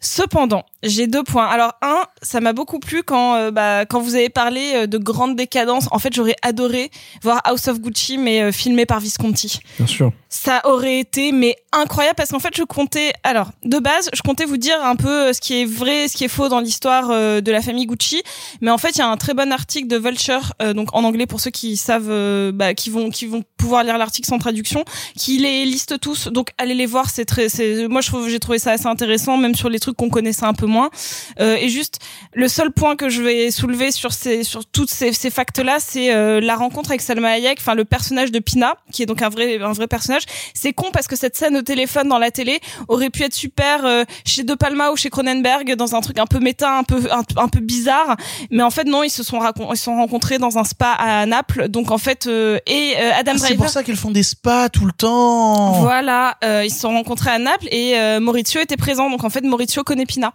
Et ça, c'était un élément que je trouvais important, tu vois, dans la narration. Je fais une parenthèse sur la télé, mais juste c'est très court, c'est juste pour vous dire à quel point ça a été le déclic pour moi quand j'ai vu le film. Je me suis dit il est bâclé. C'est-à-dire, Il y a une scène où elle regarde euh, Patricia, enfin Lady Gaga regarde la téloche, etc. Elle zappe, elle zappe, elle zappe. Et, euh, et, euh, et donc elle tombe que sur des programmes d'époque en très mauvaise qualité ou des films en très bah c'est la télé des années 70 quoi ou 80 je sais plus et poum elle tombe sur la pub de euh, Pina. de Pina donc de euh, La voyante. de Salma Hayek et là l'image est en HD sur la télé Oui, mais ça aurait pu créer une distorsion de réalité. Non, mais je, je vous dis comment je le ressens. C'est ouais, pour ça je que sais mais là c'est vraiment c'est Non mais je, non mais je suis quoi. je suis d'accord avec toi. Mais quand j'ai vu cette scène, je me dis ça aurait été super ailleurs. Et donc plutôt que de redire ce que vous avez dit avec lequel je suis complètement d'accord, ça me permet de dire que pour moi le vrai souci du film, c'est que ça aurait été une excellente série. Et euh, vous le vous connaissez mon amour pour Ryan Murphy qui a fait un, une série donc qui s'appelle American Crime Story donc qui est en trois parties maintenant donc la première étant sur O.J. Simpson la deuxième sur The Assassination The Assassination of Jenny Versace qui a un pan énorme aussi des grands meurtres dans les dans les maisons de mode parce que les deux se répondent parce qu'ils sont vraiment à très peu d'années d'écart et donc actuellement sur euh, le cas Monica Lewinsky et en fait si euh, Ryan Murphy prend quand même 10 épisodes d'une heure, voire un peu plus, pour poser euh, l'assassinat de Jenny Versace, ben là, quand je vois ce switch euh, de, dans le personnage d'Adam Driver du, qui passe du petit être un peu mignon, un peu soumis à Patricia, et que d'un coup, euh, il en a plus rien à foutre, je me dis, moi j'aurais voulu un épisode d'une heure sur son switch. Je veux pas passer d'une scène à l'autre avec un montage un peu dégueu pour comprendre qu'il y a eu une vraie évolution de personnage. Et le film n'est que des jumps. C'est-à-dire que c'est même pas une bonne fiche Wikipédia où au moins t'as de la matière à manger sur c'est quoi l'affaire de cette immense famille euh, intergénérationnelle sur des prises de pouvoir. Ça aurait pu être Succession. Enfin voilà, en fait, actuellement, ces grandes euh, fresques, malheureusement, n'appartiennent plus au cinéma présent, mais appartiennent à la série. Et c'est pas pour rien que je cite Succession parce que c'est un peu le même principe. C'est un peu le même principe mais dans un milieu médiatique. Et donc moi j'aurais voulu voir House of Gucci en série et c'est peut-être très bête, j'aurais pu rentrer dans des analyses. Moi, ce qui me gêne notamment, et Victor en a parlé, c'est la musique. Et je parle pas de la musique originale, je parle de ces morceaux quasiment plaqués pour te mettre limite des marqueurs temporels dont t'as pas besoin. Euh, pop années 80 qui ne vont pas du tout avec la photo Mhm. et qui moi me sortent pour me dire bon bah tiens, je vais chanter, j'aime bien cette chanson, j'aurais bien aimé. Dans... Ah merde, c'est vrai que je regarde un film. J'ai pensé à tellement de choses qui n'étaient pas en rapport avec ce film, genre à ma liste de courses, à ce que j'allais faire le lendemain, à ce que j'allais reprendre le sport. Enfin vraiment des trucs qui n'avaient pas de rapport parce que le film est lent et bégaye, sursaute euh, par des effets de montage dégueulasse ou de musique qui n'ont pas de rapport, alors que le sujet est fucking passionnant et comme l'a dit Marc, fait écho à toutes les grandes thématiques qui ont déjà été euh, euh, évoquées dans le cinéma de Ridley Scott. Et quand euh, The Last Duel fait partie de mes gros coups de cœur de l'année parce que je trouve que c'est assez virtuose, voire magistral d'avoir réussi à faire ce genre de film, pareil sur une histoire réelle comme House of Gucci, mais pour raconter un truc de bien actuel, là quelque chose qui est bien plus proche de notre époque et de le faire aussi daté. Voilà, j'ai parlé vraiment très vite, excusez-moi, mais j'ai plein de choses à dire. Vous l'aurez compris, on n'aime pas beaucoup House of Gucci. On vous laissera aller le voir en salle pour vous faire votre propre avis. Nous allons maintenant passer du coq à l'âne. Vraiment, on va changer radicalement d'ambiance puisqu'on va vous parler de Resident Evil. Welcome to Raccoon City.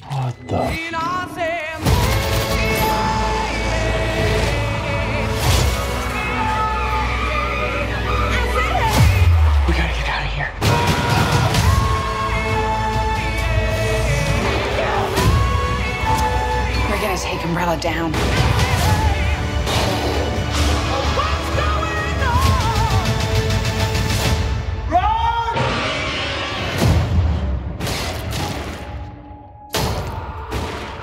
Resident Evil Welcome to Raccoon City est une nouvelle adaptation de l'univers vidéoludique de Resident Evil, cette fois-ci par Johannes Roberts, déjà à l'œuvre sur les films 40 Meters Down ou encore Stranger Prey at Night. Dans une volonté de mélange de l'univers du premier et du deuxième opus du jeu, on y retrouve Claire et Chris Redfield, Jill Valentine, Wesker ou encore Léon Kennedy en proie à une invasion de zombies made in Umbrella Corporation, tout cela dans la petite ville de Raccoon City. Je vais commencer sur le film, on l'a vu avec Sophie et Simon, mais je vais démarrer parce que je suis le nerd de service qui vous parle jeux vidéo ici. Et euh, il serait peu dire que de dire que moi j'aime bien Resident Evil. En tout cas, j'aime bien le jeu vidéo Resident Evil. J'aime notamment les premiers opus. Je me rappelle avoir joué à Resident Evil 1 sur PS1 et avoir eu des frissons de dingue. Je me rappelle avoir Ça te fait découvert vraiment peur Resident Evil là Ah, le, le tout premier à l'époque. Ah le tout premier ouais. Le tout premier, avec Là, les- avec les caméras. le 4 ça devient gogol tu vois. Ah, mais- à partir du 2, c'est gogol. hein. Déjà à partir du 2 c'est Gold, mais surtout le 1 avec ses cadres de caméra précalculés, le chien Ouais, qui saute par la Non, fenêtre et tout. ok, ok. C'était des trucs je sur la retire, PS1. je euh, retire, j'avais trop le 4 en trop dans le jugement, trop dans le jugement, Marc Moquin. Il n'empêche que euh, c'est un truc que moi j'ai toujours beaucoup respecté et je trouvais justement que dans les premiers opus, il y avait quelque chose de essayer de toucher au plus près à ce qu'étaient certains films de manoir, certains films de zombies, essayer justement de se rapprocher. Et c'est pas pour rien qu'à un moment, avant que Paul W. Sander- euh, Paul W. Sanderson pose ses sales mains sur les licences, il avait été envisagé que George Romero fasse un Resident Evil. Il y aurait eu une véritable logique là-dedans qui, moi, m'aurait parlé parce que ils auraient traité Resident Evil par le prisme du premier degré. Le seul problème, c'est que les Hein premières adaptations de Resident Evil ont eu une volonté de traiter le jeu vidéo comme on a souvent traité le jeu vidéo au cinéma, à savoir par-dessus la jambe en prenant les, les gamers pour des teubés débiles et en disant Mais c'est pas grave, Paul W. Anderson, il va faire boum boum, ça va être rigolo. J'ai une aversion totale pour les Resident Evil de Paul W. Anderson que je trouve euh, au mieux nanardesque sympathique, au pire à gerber. Euh, vraiment, j'ai beaucoup, beaucoup, beaucoup de mal avec les Resident Evil de Paul W. Anderson. Vous me regardez avec des gros yeux, je vous chie dans le cou. Il n'empêche que moi qui aime Resident Evil et qui aime justement l'univers de Resident Evil, les créatures de Resident Evil, j'avais hâte de découvrir cette nouvelle adaptation de Resident Evil. Une chose est sûre, il faut le poser, Johannes Roberts, ou en tout cas les quelques personnes derrière ce projet, ont envie de faire un Resident Evil qui s'approche un peu plus des jeux. Ils ont envie de respecter un peu plus le matériel de base, au lieu de partir dans des délires de manoir, etc., comme le faisaient euh, les premiers de, de, de Paul W.S. Anderson, avec dans le désert et tout. Le personnage de Nemesis n'a jamais été aussi peu respecté que par Paul- W.S. Anderson. Bref, il n'empêche que il y a une volonté de respecter le jeu vidéo. Le seul problème, c'est que cette volonté de respecter le jeu vidéo me rappelle un enfant de 14 ans qui essaye d'écrire une fanfiction sur Resident Evil et qui dit « Je vais tout mettre dedans Je vais mettre Resident Evil 1, je vais mettre Resident Evil 2, je vais tout mettre dans un seul film !» Résultat, c'est un peu à vomir. C'est un petit peu compliqué parce que je sens vraiment un enfant taré sous, sous, l'exo de 12 ans qui dit « Je veux mettre tous les personnages et maintenant je vais mettre les personnes, ces monstres-là et maintenant je vais mettre tel je vais mettre le commissariat, mais je vais aussi mettre le manoir et là il y a Wesker. Attention, qu'est-ce qui va devenir Wesker? C'est très con. C'est con comme la lune parce que c'est vraiment oui, écrit par un enfant de 12 ans passionné par la licence. Je ressens la passion de la licence, je ressens aussi l'idiotie d'un enfant de 12 ans. Et ça se ressent un peu aussi dans la mise en scène qui alors, je dois bien le dire, Johannes Roberts essaye deux trois trucs. Il essaye deux trois trucs, notamment euh, une scène entièrement en plan séquence dans une voiture où un flic essaye de passer un barrage et le type se dit je vais faire mon Children of Men. Bon, t'as ni le talent ni le pognon pour le faire, mais pourquoi pas et tu peux toujours essayer. Mais on peut dire qu'il essaye des choses. Moi, dans l'intro du film, qui se passe dans une sorte euh, d'orphelinat au début, j'ai envie un peu d'y croire, j'ai envie un peu euh, de me dire tiens, il y a un peu de photos, il y a quelque chose d'intéressant, on fait peur à des enfants, pourquoi pas on peut réinventer une forme de mythologie. Le problème c'est que juste après il y a les chiens dégueulasses et là tu fais bah non, bah en fait non, les, CGI sont sont médiocres, au pire complètement ridicules. C'est incroyable de vouloir autant traiter un sujet premier degré dans son scénario pour ensuite en faire absolument n'importe quoi dans sa mise en scène et dans ses effets spéciaux. Je, je ne comprends pas cette volonté là. Je comprends pas non plus aussi la volonté de certains castings, voilà parce que il y a une volonté de ressembler à tous les personnages tout le temps, sauf Léon. C'est-à-dire que Léon, il est devenu un hippie qui fait des bolasses place de la République. Vraiment, il y a un truc que je ne saisis pas sur le personnage de Léon Kennedy qui a été absolument pas respecté. Je ne suis pas de ceux qui pensent que il faudrait absolument avoir exactement la même tête que dans le jeu vidéo. Il y a quand même une limite quand tu essayes de récupérer des personnages avec une certaine personnalité, de tous les faire respecter, d'avoir au milieu Léon sur lequel tu pisses allègrement. Je comprends pas la volonté. Pourquoi pas? Donc pour moi, Resident Evil, c'est un film dans le trop. C'est un film dans le trop, trop, trop, trop, trop. Vouloir mettre trop de trucs du jeu, être trop proche du jeu, en même temps vouloir trop en faire dans la mise en scène. C'est un film du trop et qui donc devient un film un peu à vomir. C'est-à-dire que tu le digères mal, tu le gerbes derrière, t'as l'impression d'avoir trop bouffé comme un fast-food mal digéré. Je trouve ça un peu raté pour être tout à fait honnête. Euh, je comprends certaines volontés de mise en scène, je comprends certains choix esthétiques, je comprends qu'on ait essayé de se rapprocher au plus proche du jeu, mais si c'était pour faire ça, en fait, c'est terrible, mais je pense que euh, les meilleures euh, adaptations de Resident Evil seront les films de Romero, quoi. Ce sera des Land of the Dead, ce sera des trucs comme ça. Ce sera pas les adaptations où on essaiera de faire stricto sensu de Resident Evil, parce qu'on tombera toujours soit dans des écueils de nanar, soit dans des volontés un peu pétées d'en vouloir faire des caisses à côté. Et moi, je trouve ça très triste parce que ça veut dire que bah, Resident Evil au cinéma, c'est mort et enterré avant même qu'on lance les projets. Et je laisse la parole à Sophie qui a vu aussi Resident Evil. Est-ce que tu es familière du jeu vidéo Resident Evil? Eh ben, écoute, oh, oh, ça, ça peut vous surprendre, mais un peu. Oh, trop bien. Mais un petit peu dans le sens où c'est le premier jeu vidéo quasiment de ma vie auquel j'ai joué, euh, le 2, avec le grand frère de ma copine Adeline. Si tu nous écoutes, parce qu'elle nous écoute, euh, tu t'en souviendras. Où juste il fallait euh, traverser euh, une partie d'une manoir avec une énorme baie vitrée et où vraiment on se faisait pipi dessus sur le lit, genre en mode oh, de toute manière on n'a pas le droit à jouer, on a littéralement 7 ans et demi. Et que vraiment ça m'a traumatisé que je ne peux plus jouer à un seul jeu d'horreur alors que je peux bouffer des films comme je veux. Il y a pas de souci. T'inquiète pas, à partir du 4-5, c'est plus vraiment des jeux d'horreur. Le 5, c'est euh, c'est des missions de l'ONU en Afrique. C'est euh, c'est un autre délire, hein, vraiment. hein. Ouais, le Ouais. 5, il est un peu chaud. Ouais, le 5, il est Non, mais vraiment du- grave. Du, coup, Le- euh, Le, 5, c'est littéralement des blancs qui vont en Afrique tirer sur des noirs et tu fais euh, oui, mais c'est des zombies. Euh, ah, quand même. quand même, euh, vraiment, euh, bof, bof, bof, hein. Ah mais euh, du coup euh, bah oui je peux dire que j'ai euh, j'ai déjà joué mais quand j'étais toute petite un jeu auquel j'avais pas le droit de jouer mais euh, mais à part ça euh, non je suis pas familière euh, mais par contre bah, j'aimais bien le film quand j'étais petite le premier le premier Resident Evil parce que euh, je l'ai vu toute jeune ado et que ça m'avait pas déplu parce que c'était un peu le genre de film d'horreur qui me faisait pas trop trop peur mais que je pouvais trouver un peu badass. Mais je- Ouais, la scène des lasers, ouais.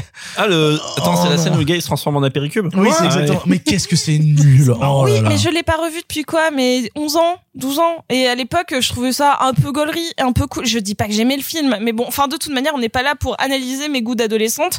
Et Ah. euh, bah, un autre podcast.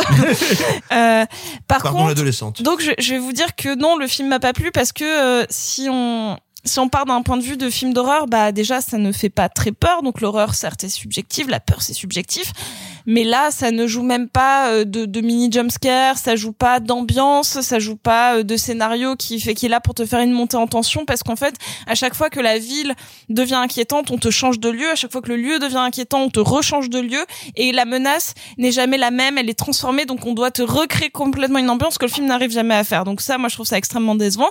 Ce que j'aime bien dans le film en revanche, c'est qu'il y a des acteurs de série que j'aime bien parce que ça fait beaucoup de fois que je parle de série et notamment euh, je vais essayer de bien prononcer son nom euh, Neil McDonough euh, voilà Ah oui. Super acteur. qui est un super acteur et que moi j'ai connu comme beaucoup pareil de jeunes filles dans Desperate Housewives où il fait un mec vraiment terrifiant. Euh, et là il est juste euh, affublé d'un putain de make-up qui pourrait euh, venir de Venom 2 à la limite avec des yeux sur les épaules. Et je me suis dit ah tiens dans Venom 2 ça serait passé. Mais euh, en fait non. Là non. Et donc de Donald Logg pareil que j'aime beaucoup et qui qui qui pareil a bercé un peu mon enfance. Mais à part re- retrouver ces acteurs là et où je me dis merde leur carrière a pas assez décollé pour finir dans des petites séries B d'horreur c'est que bah c'est un peu dommage pour eux non, je trouve que le film patauge. Euh, il essaie en plus de s'inspirer au début du cinéma d'horreur espagnol avec le côté un peu orphelinat, etc. Mais ça ne comprend pas ses rêves. Ça comprend pas euh, que faut quand même nous en montrer un peu pour qu'on puisse avoir peur. Que ce personnage un peu masqué euh, qui pourrait être cool, on le voit pas assez. Donc en fait, j'ai plein de reproches, même en tant que donc non joueuse ou très peu joueuse il n'y a pas d'ambiance de film d'horreur et, et c'est pas assez euh, bête et gaulerie pour que ce soit juste des gens qui tirent sur des zombies et que ce soit un peu trashos. Et donc, bah pour moi, c'est même pas une déception parce que j'en attendais rien, mais je suis quand même déçue. Euh, J'aimerais juste rajouter quelque chose avant de laisser la parole à Simon, euh, un, peu plus sérieusement euh, sur le film. Il y a quelque chose qui me passionne assez, moi, dans la saga de jeux vidéo Resident Evil, et ce, depuis euh, ces dernières années. Parce que après un cinquième épisode, qu'on me disait un peu chaud, et un sixième épisode qui était complètement raté, la saga de jeux vidéo a essayé de se réinventer, notamment avec le septième et le huitième opus, et d'aller dans quelque chose de plus Non, sérieux. Sixième et septième. c'est- Non, non, non. Ah, c'est- oui, pardon, septième et huitième. C'est le septième et le huitième. Pardonne-moi. Et notamment en accumulant même des références cinématographiques à l'intérieur des jeux, c'est-à-dire qu'on peut voir des rapprochements dans Resident Evil 7 à Massacre à la tronçonneuse, on peut voir dans Resident Evil 8 un véritable hommage au film de vampires, on peut justement se rapprocher de ce genre de carcan-là, avec encore une fois des créatures un peu over the top, mais il y avait une volonté d'aller vers quelque chose de plus sérieux, et notamment dans Resident Evil 7 et Resident Evil 8, quelque chose de plus terrifiant. Le 7, beaucoup de gens l'ont fait, et beaucoup de gens savent à quel point le jeu est bordel de terrifiant à plein d'aspects. Et c'est ça qui m'embête un petit peu, c'est de voir à quel point justement euh, le jeu vidéo lui-même a voulu s'orienter vers quelque chose de plus mature, vers quelque chose de plus premier degré, vers quelque chose de plus prenant viscéralement et vraiment qui peut s'apparenter justement à de l'hommage au cinéma parce que c'est des jeux vidéo qui ont digéré leurs références cinématographiques et en ça c'est passionnant et de voir que quand on en fait une adaptation cinématographique on a envie de faire une marche arrière, on a envie de revenir aux premiers opus et donc du coup de revenir à quelque chose d'un peu plus grandiloquent, d'un peu plus guignol.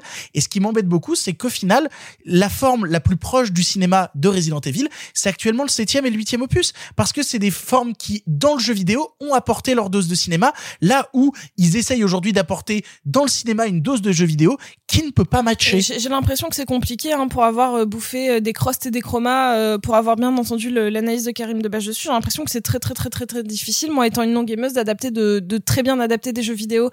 Alors après, certains s'y sont risqués vrai- avec. Oui, alors c'est un vrai débat, hein. Oui, totalement, mais certains s'y sont risqués avec des trucs plus sérieux. Je sais que tout le monde n'est pas d'accord là-dessus, mais moi j'aime par exemple la manière très sérieuse qu'avait eu euh, Christophe Gans à J'adore. Silent Hill, j'adore Bah, Silent bah, Hill. voilà. Moi j'aime beaucoup parce que tu sentais que le mec il était passionné du jeu. Il merde, il y a des producteurs derrière qui sont relous, il y a plein d'histoires à raconter sur Resident Evil et plein de gens euh, n'aiment pas le film, mais tu sens le mec qui aime Les le jeu vidéo. par exemple. Oh, crève.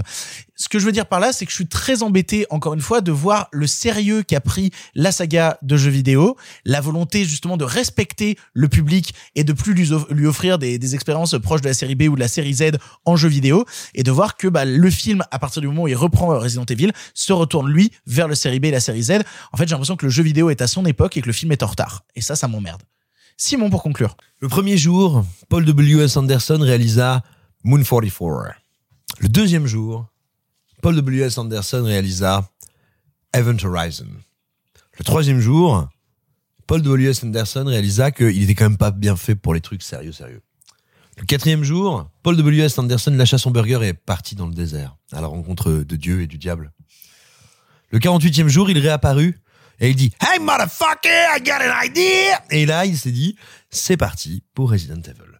Et en fait, ce grand artiste, cet homme qui est d'une chanson de gestes que nous qualifierons de décomplexé, il y a un truc qu'il avait compris, c'est que Resident quelles que soient les sensations que ça te procure, que ce soit de l'adrénaline, du frisson, de l'angoisse, de l'effroi, c'est essentiellement un gros purin bien Z. Y compris le premier. Non. Tu te rappelles de l'intro du premier, filmé, qui est quand même l'intro, complètement, c'est Amour, gloire et beauté dans la boue, avec tout tout tout tout tout, starring Wesker, Mosh, blablabla, Joe Ouais, mais il y avait une volonté de rendre hommage à un certain cinéma des années Z. 70. Et... Non, je suis pas d'accord. Non, c'est vraiment Z. J'ai attention, j'adore le jeu, hein. J'ai oublié de dire que j'avais vu les autres films du réalisateur, euh, que j'ai vu les 40 ma- C'est chaud. les mais ouais, mais c'est gaulerie. Moi je, je regarde ça avec de la Non, pizza c'est- et ah, en c'est pas gaulerie. Ah si, les, les deux là de- avec les films de il sait faire du bête. Ah si, moi je trouve qu'il sait faire du bête et je je l'ai pas retrouvé là. Et donc en fait, pour moi, Paul- Paul W.S. Anderson, il avait vraiment compris Resident Evil. C'est Resident Evil, c'est fun, c'est de l'adrénaline et c'est plus con que ta grand-mère qui est morte. Oui, Et- mais plus aujourd'hui. Plus aujourd'hui. Ah, tu rigoles? Pardon? Le 7 et le 8, c'est pas débile. Ah, je suis pas d'accord. Ah bah c'est pas débile. Oui, bah, j'imagine que pour Sinoc des Goonies, c'est pas débile, tu vois, c'est sa vie.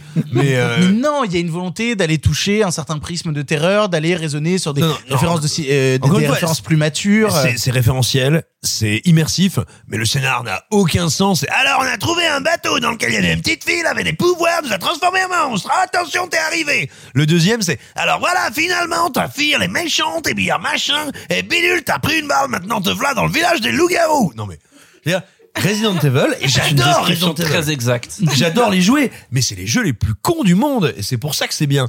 Et ben Paul W. Paul W. Anderson, il avait compris ça. Puis là arrive maintenant Welcome to Reboot City, qui se dit, qui se dit, les joueurs et les gens qui vont payer leur place, c'est des teubés. Alors ce qu'on va faire, on n'a pas besoin d'écrire un scénario, on a besoin de trois feuilles décor, on va prendre des acteurs qui sortent d'un porno ukrainien, et puis euh, à part Alexandra John Kamen qui est une super comédienne qui a énormément de charisme, mais bon, on lui donne toujours des rôles pourris. C'est pas des mauvais acteurs, c'est juste qu'ils ont vraiment des, des blonds dans leur carrière quoi. Ouais, voilà, bah, des Et je dis gros pas blancs. sont bien dedans, tu vois. Eh oui, euh, mais ils ont des gros gros blancs dans leur carrière là. C'est Neil McDonough, bah, tu vois, Band of Brothers, c'est loin quoi. Euh, ou même Justified, c'est loin quoi. Bref, ce que je veux dire, c'est que pour moi, cette adaptation-là, c'est pas une adaptation qui veut respecter, c'est pas une adaptation respectueuse, c'est une vraie adaptation de Gougnafier. C'est une vraie adaptation qui dit, bah pour leur faire plaisir, tu vas leur sortir trois costumes, tu vas refaire le logo d'Umbrella, tu vas me sortir euh, trois répliques, et puis euh, on va prendre les décors de base, mais on va rien raconter, parce qu'en fait, on n'a aucune idée de cinéma, aucune idée de personnage, aucune idée de rien. Là où pour moi, les Paul W.S. Anderson, c'est de grands, ce sont de glorieux nanars. Et c'est des films qui Oh osent te là faire un truc, mais qui osent te faire un truc que très peu de films osent faire. À savoir, à chaque épisode, ils te font, ah bah, en fait, tout était faux avant, maintenant c'est vrai. Et, et au sixième, tu fais, non, mais là, peut-être, vous allez arrêter. Non, non, là, maintenant, encore, euh, c'est une autre histoire. Puis il kiffe sa femme, hein. euh. Ah bah, écoute, c'est tout à son T'as honneur. t'as un Ouais. vrai problème avec Paul W.S. Anderson, Simon. Vraiment, euh, déjà à l'époque de Monster Hunter et tout, t'as un vrai problème avec euh, Paul W.S. Anderson. Mais attends, les trois mousquetaires? Ah non, mais non, faut que Les t'arrêtes. trois mousquetaires, c'est Il- tellement bien, il y a des bateaux volants. Il faut que t'arrêtes, Simon. Vraiment, c'est c'est dangereux ce que tu fais là. Il y a des bateaux volants et Orlando Bloom qui fait, ah ah, je suis, je fais du kung fu. Vous l'aurez compris, on est, on est, on n'est pas très fan de Resident Evil Welcome to Raccoon City. On vous laissera le voir pour vous faire votre propre avis. Peut-être un film maintenant qui va faire un peu plus l'unanimité, en tout cas vers le positif. On va maintenant vous parler du Lion d'Or du dernier festival de Venise. Nous allons vous parler de l'événement. Je veux poursuivre mes études. Allez-vous-en, mademoiselle. Nous n'avons plus rien à nous dire. Qu'est-ce que tu cherches exactement? De l'aide. La loi ne fait pas de cadeaux. Tu veux finir en prison avec elle. Tu crois que c'est comme ça qu'on règle les problèmes d'une vie? Je la règle comme je peux, moi. Faut l'accepter. Le corps réagit mal. Il peut y avoir des complications. C'est un risque, c'est pénible.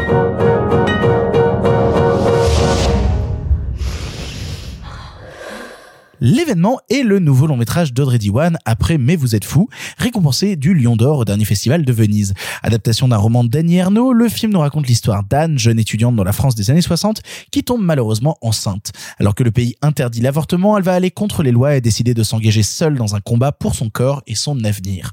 On l'a tous vu ici et je laisse la parole à Sophie pour commencer. Sophie, qu'as-tu pensé de l'événement? Depuis Venise, j'entends beaucoup, beaucoup, beaucoup de commentaires positifs et presque au point de me refroidir sur le film en mode non, ça peut pas être si bien que ça. C'est sans aucun doute un film. Au bout d'un quart d'heure, j'ai dit ok, c'est dans mon, c'est dans mon top de l'année. C'est pas possible autrement parce que sans même aller au-delà du, du, du long métrage, enfin genre dès les 15 premières minutes, je me suis dit, elle traite quelque chose non pas d'important parce que je refuse de me dire que le cinéma est, est, important dans la vie des gens de manière à ce que ça véhicule des messages. Euh, je, je refuse que ce soit essentiel à l'éducation des gens. Cependant, c'est une putain de piqûre de rappel. C'est quand j'ai vu le film, je me suis dit déjà j'ai beaucoup pleuré. J'ai pas pleuré uniquement parce que le film était triste, mais parce que je me suis dit c'était ma grand-mère. Enfin, c'était, euh, c'était il y a pas si longtemps que ça. On a une putain de chance aujourd'hui que ce soit euh, acté pour nous euh, d'avoir ce droit-là. Mais aujourd'hui, on est dans une période historique où, notamment aux États-Unis, le droit à l'avortement est en train de rétrograder. Et donc, ce film est une putain de piqûre de rappel pour ce que c'est que qu'être une femme qui doit avorter et qui se sent forcément extrêmement seule. Et en fait, au moment où j'ai vu donc ce cadrage très particulier, ce format carré, euh, quelque chose avec très peu de profondeur de champ, je me suis dit, elle a réussi à placer, quand tu sais le sujet, que c'est sur une nana qui avorte, qu'elle est toute seule, que les autres personnages ne sont qu'en gravitation autour d'elle et qu'elle ne peut être filmée que dans son intime et que donc la mise en scène a réussi à capter ça. Même si c'est un effet qui peut être utilisé pour d'autres choses, elle a su le placer à bon escient. C'est un film d'une non pas d'une grâce, d'une violence, mais en même temps d'une beauté sans nom, parce qu'elle a réussi à capter ce que c'est que l'événement tristement banal. C'est-à-dire ce que j'ai aimé le plus dans le film et qui est certes dans le roman, mais peut-être un peu moins, c'est que euh, dans, dans quelque chose un peu plus euh, gros en termes de scénario, elle aurait dû avorter parce qu'événement dramatique, parce que euh, situation, je sais pas, un mariage, le bébé n'est pas du bon père. Enfin, on peut imaginer des milliards de scénarios pour pourquoi elle aurait dû avorter à ce moment-là. Là, c'est juste une nana qui veut pouvoir aller en lettres, qui veut genre pouvoir passer ses examens et qu'une femme enceinte ou jeune mère ou mère non mariée ne peut pas accéder à ce truc qui est accessible à tous aujourd'hui. Et c'est ça, moi, c'est cet événement du quotidien qui m'a absolument bouleversée. Le film a des moments extrêmement difficiles à regarder, assez graphiques, et pourtant, il le fait avec toujours une certaine dignité, on va dire pendant les trois quarts du film, jusqu'à arriver au moment choc pour te rappeler la douleur que c'est.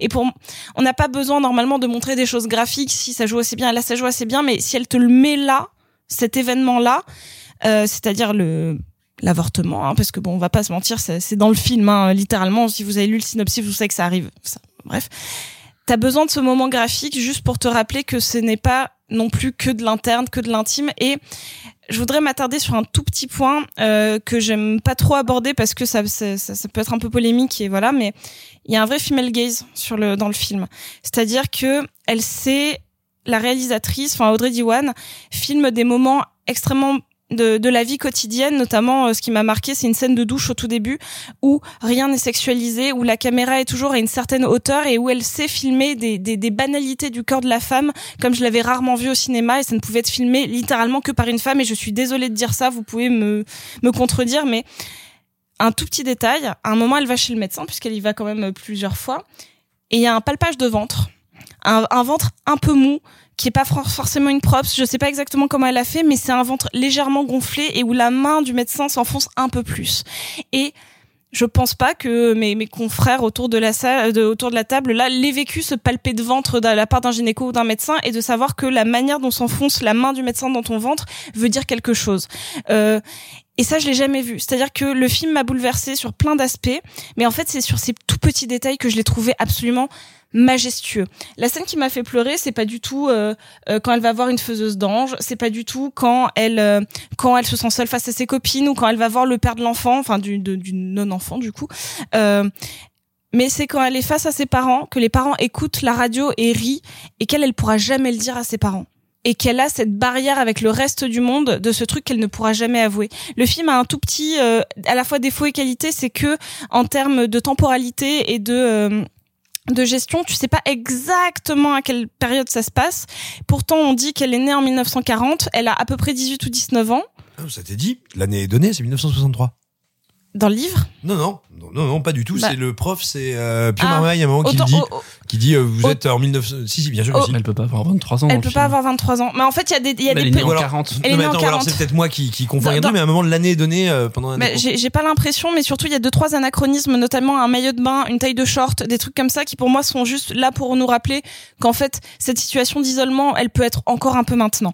Et, euh, et c'est pour ça que autant dans le livre c'est extrêmement euh, donné et le livre est très différent. Je vous encourage à le lire, c'est quand même très bien, mais c'est c'est radicalement différent parce que c'est un récit à la première personne, alors que là elle a voulu le rendre universel et à juste titre. C'est un très grand film.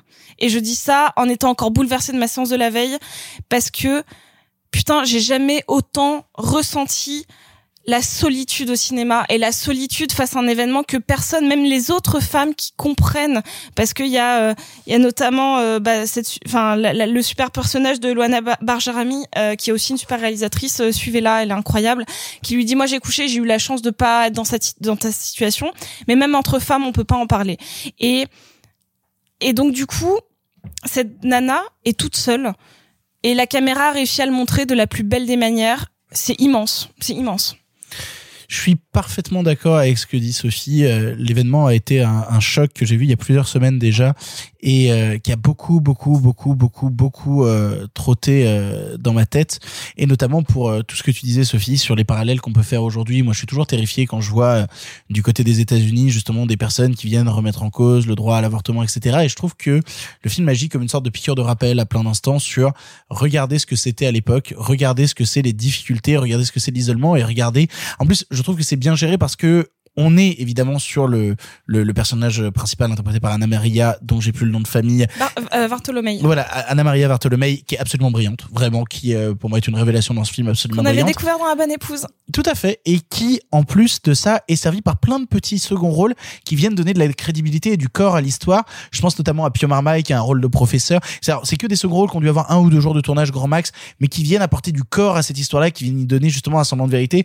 Il y a le personnage de, de Pio Marmaille qui joue un professeur, et alors on a rarement vu euh, Pio Marmaille euh, ces dernières années aussi calme dans un film et aussi euh, posé en recul sur son personnage. Je trouve ça euh, quasiment sentencieux par instant, pas dans le jugement, un petit peu quand même, et, entre deux tout le temps. Je trouve ça passionnant. Il y a le personnage de Sandrine Bonner qui joue sa mère, qui encore une fois à plein d'instants, par un regard, par un geste, vient nous évoquer des choses d'une dureté absolue. Et puis il y a évidemment le personnage de Anna Mouglalis qui euh, pff, Oh là là là là là là là là là là là là, je rentrerai pas plus dans les détails, mais c'est brillant. C'est brillant ce qu'a ce qu'accomplit Audrey Diwan avec euh, avec l'événement. Je trouve ça euh, extrêmement fort d'avoir ce recul, d'avoir en fait plein de choses que tu as dit que j'avais envie de de dire moi aussi à mon tour, notamment sur la solitude du personnage principal, sur son incapacité à communiquer, c'est extrêmement bien fait. Il y a des scènes de rencontres et de discussions à, à voix basse par instant. Il y a un moment, elle doit trouver le contact de quelqu'un et elle marche dans la rue avec un personnage. Elles doivent parler à voix basse, elle croise des gens. On se croirait limite dans un film d'espionnage. Cette sensation de devoir se cacher, de pas parler, de de pas de pas se faire repérer.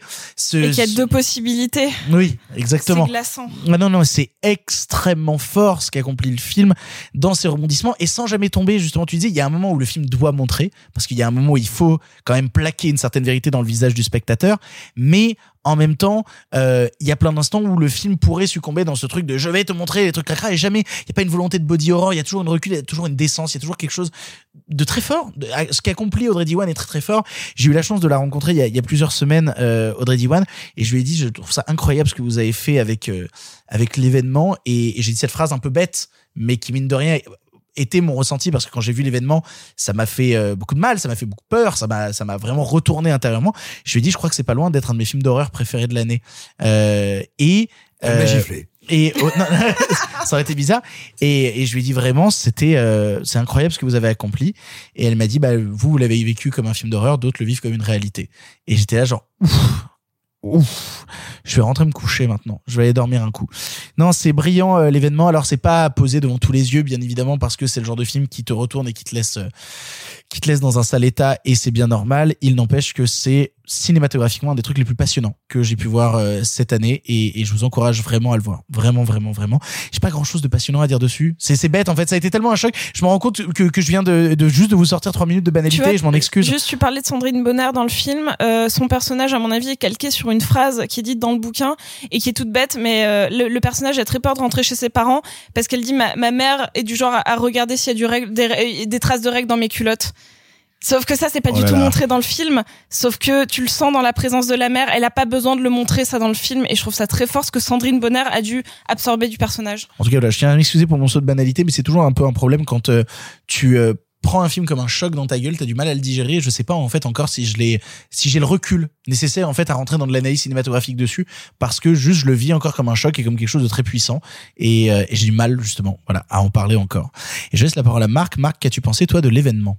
Bah, l'événement, moi, je, je l'ai appréhendé en ne sachant quasiment. Donc déjà, je ne suis pas l'acteur de, de Annie Arnaud. Je savais quasiment de pas. J'ai vu aucune image. Je m'avais juste dit c'est un film sur l'avortement. C'est tout. Point. Je n'en sais pas plus.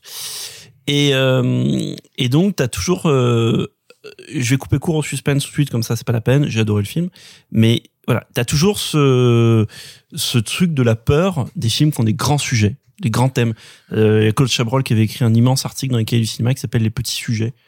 Euh, et justement, oui, oui, oui, il ironisait entre guillemets, ou il relativisait sur cette approche des grands sujets qui parfois étaient faits avec des entre guillemets des petits, des grands sujets au petit pied, quoi. Et, euh, et ce qui est, euh, pour pas paraphraser ce que vous avez déjà dit à propos de l'adaptation euh, que fait euh, Audrey Iwan, le truc qui m'a absolument marqué dans le film, euh, c'est euh, ce principe de base qui est qu'on va suivre un personnage qui a une quête et qui est voilà, pour parler dans, un langage de récit un peu banal, et qui est obsédé par cette quête. Et moi, j'aime beaucoup les les films où on suit, et quand je dis suit littéralement, je parle d'un cadreur qui suit un personnage. J'aime beaucoup les, les, les films où on suit un personnage qui a une quête. C'est pour ça que j'adore les films des frères Dardenne. Euh, D'ailleurs, il y a un peu des Dardenne dedans, et je pense que c'est tout à son honneur. Pourquoi? Parce que quand colle à ce personnage qui va demander à telle personne, à telle personne, peux-tu m'aider? Non. Peux-tu m'aider? Non. Peux-tu m'aider? Non. Et ainsi de suite pendant un certain temps. Je veux dire, à un moment, je me suis dit, désolé pour l'analogie, euh, mais, mais je n'ai pas pu m'empêcher d'y penser. Je- C'est le shérif du train sifflera trois fois qui demande de l'aide à tout le monde et à qui tout, tout le monde dit non. Démerde-toi. Tu es tout seul face au monde. Et donc, ça épouse d'ailleurs ce que tu disais sur le cadre, la solitude, etc. Et donc, déjà, juste sur cette idée, le film m'a eu parce que il s'y tient. Ça serait facile de faire ça pendant 30 minutes et puis après autre chose. Ou ça pendant une heure et puis après autre chose. Et d'ailleurs, j'ai cru que le film ne le tiendrait pas. Parce que je vois le personnage de Pio Marmaille arriver. Je me suis dit, oula, on prend un acteur un peu connu.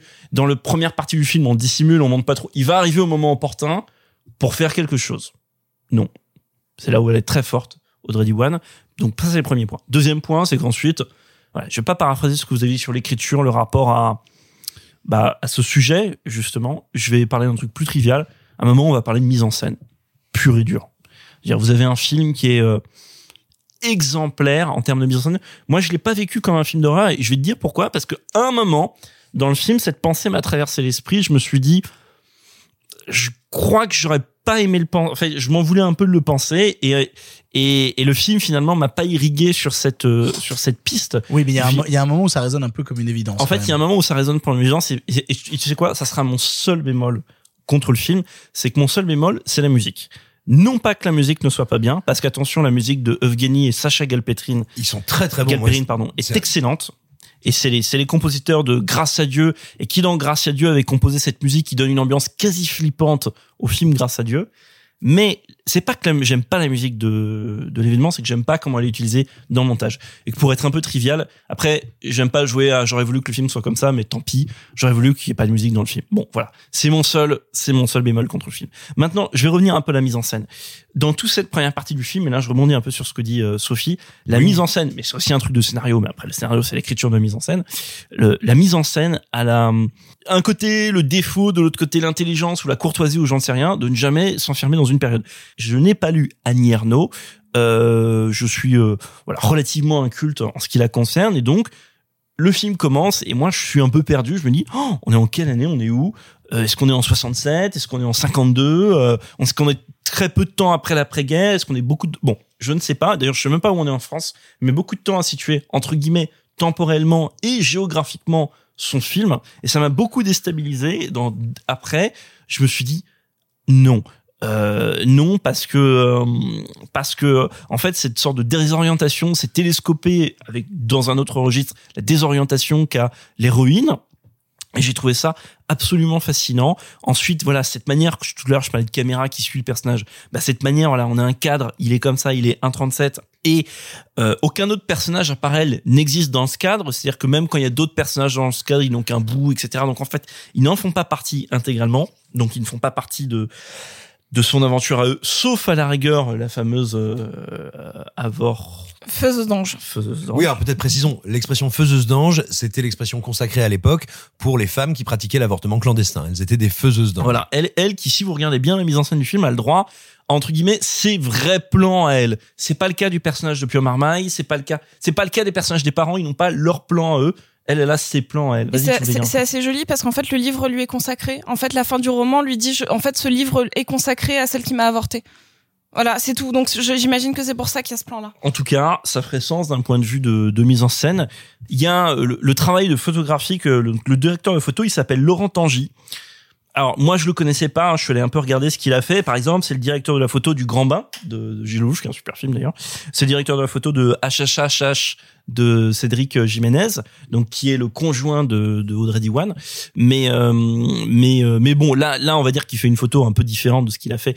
Et le, le travail photographique est à tomber par terre. C'est le travail sur la la, la non profondeur de champ parce qu'il y a y a rien. La, la- la pauvre meuf est dans le flou tout le temps euh, jusqu'à la toute fin où pareil je dirais est- il y a un peu trop de flou enfin la toute dernière scène l'avant dernière scène est peut-être un peu chichiteuse en matière de mise en scène. Allez c'est vraiment pour faire du, du, du bémol. Sinon l'événement c'est un très beau film. Tout à l'heure Victor tu disais le film est pas pour tout le monde. En matière de sujet, peut-être, parce qu'il y a des gens qui sont peut-être trop sensibles ou qui ont des traumas par rapport à ce sujet-là. De l'autre côté, je me dis, euh, tu vois, tout, on a souvent eu dans, dans cette émission le débat de la haine du cinéma français, les gens qui méprisent le cinéma d'auteur français. Bah, vous savez quoi? Vous ne voyez pas beaucoup, entre guillemets, ce qu'on appelle le cinéma d'auteur français, pour ce que ça veut dire. Parenthèse, en fait, ça veut pas dire grand-chose. Bah, allez voir, allez voir, laissez une chance à l'événement, allez voir l'événement avec votre maman, allez voir l'événement avec votre votre enfant s'il est en âge de, de le faire. Parce que je trouve que c'est un film fondamentalement accessible. Et dernière chose je sais que tu je parle trop dernière chose il y a un, pur truc de mise en scène qui moi là là on touche à quelque chose de très grand et là qui dépasse même le sujet de de l'événement. Euh, bouchez-vous les oreilles 30 secondes c'est une sorte de mini spoil. Vraiment je fais très court. Euh, voilà, il y a une scène, elle s'est fait avorter et elle va expulser son, son fœtus. Et il y a tout, il y a tout un plan qui dure comme ça sur son visage. Et nous spectateurs, nous spectateurs, on veut voir parce que on, est des, on est des voyeurs. hein. Tu vas au cinéma pour être un voyeur entre guillemets. C'est, c'est cruel, mais c'est comme ça. Et, et elle aussi parce que et t'as ce sorte de court plan extrêmement furtif, la caméra qui panote. Tu as vu, tu n'as pas vu. Et par rapport à certains témoignages qu'on a eu récemment, je parle pas de sujet sur l'avortement, mais plus sur le rapport à l'horreur et parfois la tentation de voir l'horreur, d'avoir jeté un œil, de se restreindre de voir l'horreur. Bref, cette faiblesse entre guillemets, bah en fait on est obligé, il faut voir voir. C'est comme ça, c'est plus fort que soi. De l'avoir traduit au cinéma comme ça, je trouve ça assez courageux. Euh, voilà, ça m'a assez impressionné, ça m'a, ça m'a, voilà, je, je trouve ce, plan très fort. Voilà, j'ai fini mon spoil. À vous les, à vous les studios. Simon pour conclure. Pareil, je vais essayer de, de ne pas faire de redite. Moi aussi, j'ai été très impressionné et passionné par le film. Là où, où je trouve d'abord qu'il est une adaptation passionnante de l'événement, mais en général de la littérature d'Annie Ernaux. La littérature d'Annie Ernaux, c'est une des romancières, une des artistes fondamentales, euh, non seulement du féminisme, mais de l'écriture du féminin et de la condition féminine en France, en fiction. Euh, il faut lire Les Armoires vides, il faut lire, enfin, il faut tout lire, en fait. Faut tout lire de Dany Ernaud. Et la particularité de son verbe, c'est d'être un verbe, je dirais pas qui est à l'os, je dirais qu'il y a quelque chose de cristallin, d'absolument évident. Elle arrive à mettre son sujet au centre de l'attention, à le faire littérairement, à le faire humainement, artistiquement, et c'est bouleversant. C'est exactement ce que s'échine à faire avec énormément de réussite Audrey Diwan. Et tu l'as dit, il y a cette question de la profondeur de champ, il y a aussi cette question, enfin qui est liée évidemment, hein, mais du net, de la focale, de là où on fait le point. Et euh, à notre époque, du cinéma entre guillemets tourné numériquement, tourné flat, ça devient de plus en plus rare finalement. Le vrai travail sur le point. Quelle partie de l'image est nette Comment et pourquoi? Quelle partie du cadre est habitée par cette héroïne qui est dans tous les plans du film quasiment, hein. mais elle n'est pas pareille dans tous les plans. Il y a les plans dont elle arrive à sortir, il y a les plans elle fait une entrée, il y a les plans dont elle ne peut pas s'échapper. Bref, il y a une grammaire qui est à la fois, je dirais, d'une simplicité évidente, mais d'une précision diabolique, géniale dans, euh, dans la manière de, de présenter le parcours de, de cette jeune fille. Moi, ce qui m'intéresse, j'ai envie de vous dire, et c'est peut-être pour ça que il faut pas que vous soyez effrayé par le sujet. Vous allez pas voir un film édifiant, un film. C'est pas un film à thèse. Voilà, vous n'allez pas voir un film à thèse, et j'ai même envie de vous dire, vous allez voir un film qui parle me semble-t-il, de bien plus que l'avortement. Non pas que ce soit pas un grand sujet, mais de bien plus pour deux raisons. Oui, c'est un film d'horreur, mais c'est pas un film d'horreur dans le sens un film de genre, c'est un film d'horreur sociale. C'est un film qui te dit qu'en fait, dans une situation comme ça d'interdit et d'oppression, ce sont les catégories populaires, ce sont les travailleurs, les laborieux qui en souffrent le plus. Parce que c'est bien ça qu'on n'arrête pas de sentir en creux, que ce soit avec l'amoureux qu'elle a eu d'un été, qui lui lui dit oulala, euh, moi c'est pas vraiment mon problème, et puis de toute façon t'es pas de mon monde, que ce soit tout simplement ces interactions où on lui dit bah écoute si t'es pas capable de te trouver une faiseuse d'ange c'est quand même ton problème et de toute façon on t'aidera pas. Et où on sent bien que finalement sa situation est dramatique de par sa condition.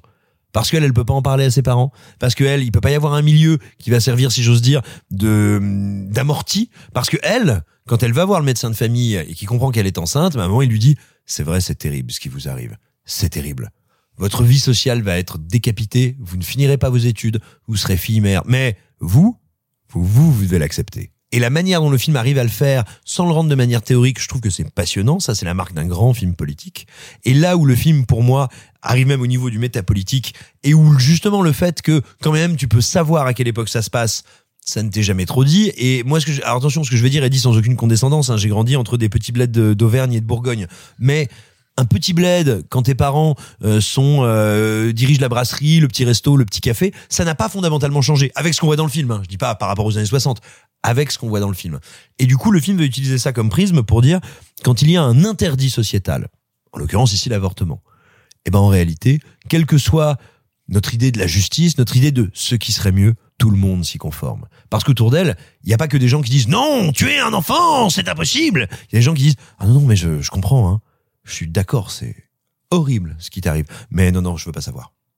Et le film a une capacité, encore une fois, sans rentrer dans le film à thèse, sans être dans la discursion, tout simplement à montrer combien ce qui nous sépare de l'émancipation et de l'oppression, ça n'est rien. C'est un texte de loi, c'est un papier tamponné, et c'est notre facilité à tous à collaborer à l'état du monde tel que nous le connaissons.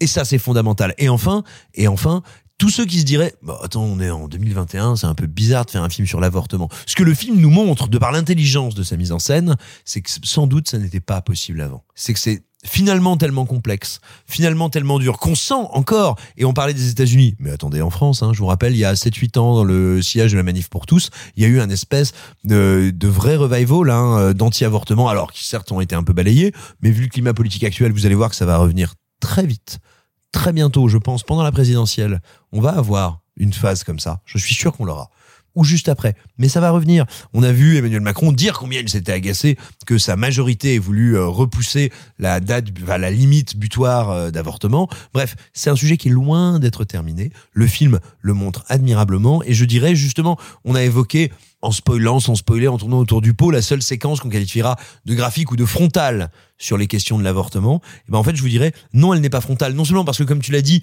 elle nous permet, nous, d'accepter notre dimension de voyeur en l'intégrant à la caméra, mais je trouve qu'elle fait un truc encore plus fort, c'est que l'horreur, et oui, c'est ça, l'horreur dans cette séquence, elle ne passe pas par l'image, elle passe d'abord par le son. Il y a un son dans cette séquence qui engendre l'horreur et qui, dès lors, rend impossible de détourner les yeux. C'est-à-dire qu'après cette conscience qu'un son de deux secondes fait prendre au spectateur, c'est pas que le spectateur devient voyeur, il dit je veux voir, il dit maintenant je dois partager J'ai ça avec j'ai elle. entendu. Je J'ai entendu, j'ai entendu l'horreur de ce qu'elle Ça vit. existe. Et donc maintenant je dois vivre ça avec elle. Et c'est un geste que je trouve de de communion avec un personnage, une situation et encore une fois une horreur sociale qui n'ont rien de disparu aujourd'hui dans nos vies et dans notre pays et réussir à faire ça dans un film de fiction et pas dans un traité, euh, pas dans un essai de philosophie politique, je trouve que c'est absolument admirable.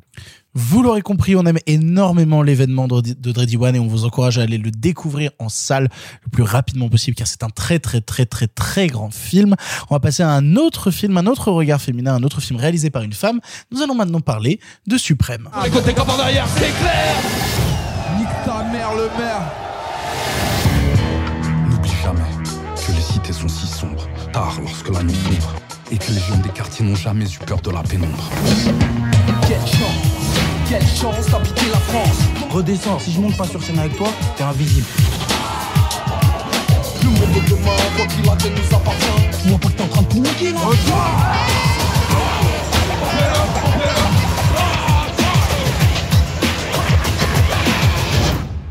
Suprême est un long métrage d'Audrey Estrugo avec Théo Christine et Sander Funtek, tous deux interprètes respectifs de Joe Star et Cool Shen, dans un biopic sur les premières années du groupe NTM.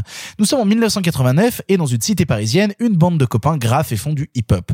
De cet entrain commun va naître un élan, une volonté artistique, un propos politique, va naître NTM.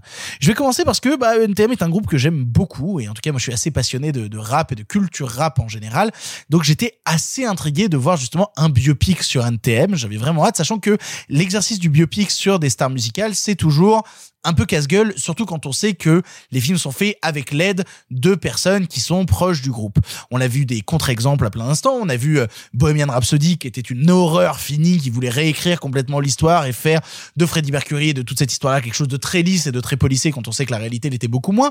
On a vu en face Rocketman, qui était supervisé par Elton John, mais qui n'hésitait pas à aller premier degré dans des choses beaucoup plus trashos et beaucoup moins joyeuses et parler de thérapie et parler de drogue et parler de reconstruction et parler de ce genre de choses-là. Et c'était vachement plus intéressant dans Rocketman, notamment dans la mise en scène des scènes musicales. Rocketman était passionnant. Et donc Suprême, j'avais un peu hâte.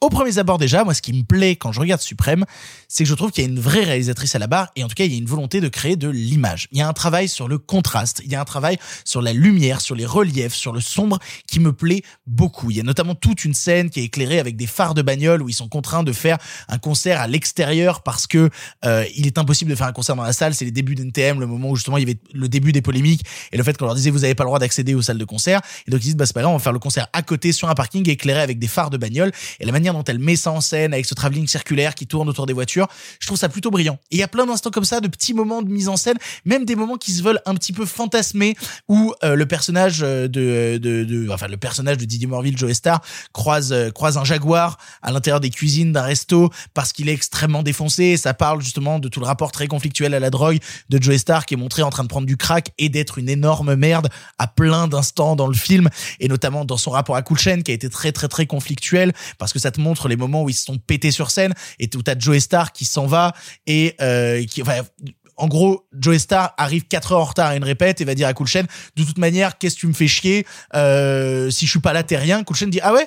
Euh, Bah ok, bah je m'en vais, vas-y, fais-le tout seul le concert. Et on voit bien que quand Joe Star fait le concert tout seul, c'est pas bien. Et c'est un bon résumé, mine de rien, de la carrière solo de Joe Star depuis la fin d'NTM, euh, puisque pour l'avoir vu en concert solo, même à l'époque de Carabine Dundee, c'est pas très bien.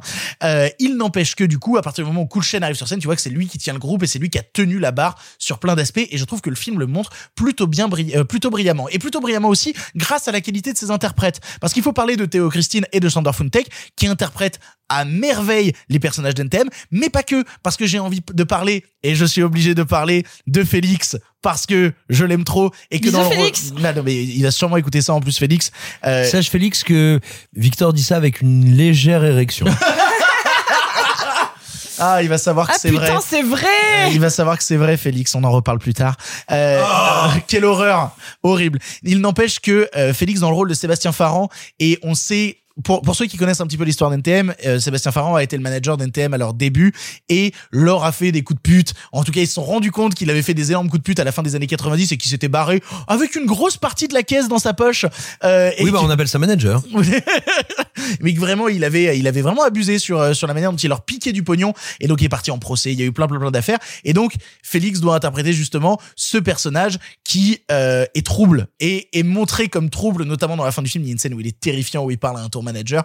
Et voilà. Et c'est ça que j'aime beaucoup dans le film, c'est que tous les personnages, même les personnages qui gravitent autour de Joey Star et Kutcher sont plutôt brillants. Celui qui joue par exemple l'interprète du père de, de Joey Star a des scènes que je trouve vraiment dures et vraiment fortes et vraiment intenses. Et le film hésite pas justement à bercer dans l'émotion en n'oubliant pas, et c'est le plus important, qu'on peut pas faire un film sur NTM et notamment sur le début d'NTM, donc de 1989 à 1992, donc en gros de la création du groupe jusqu'au moment où ils font leur premier zénith. Et je reparle de la lumière, mais j'ai déjà eu la chance d'aller dans les backstage du zénith euh, à Paris.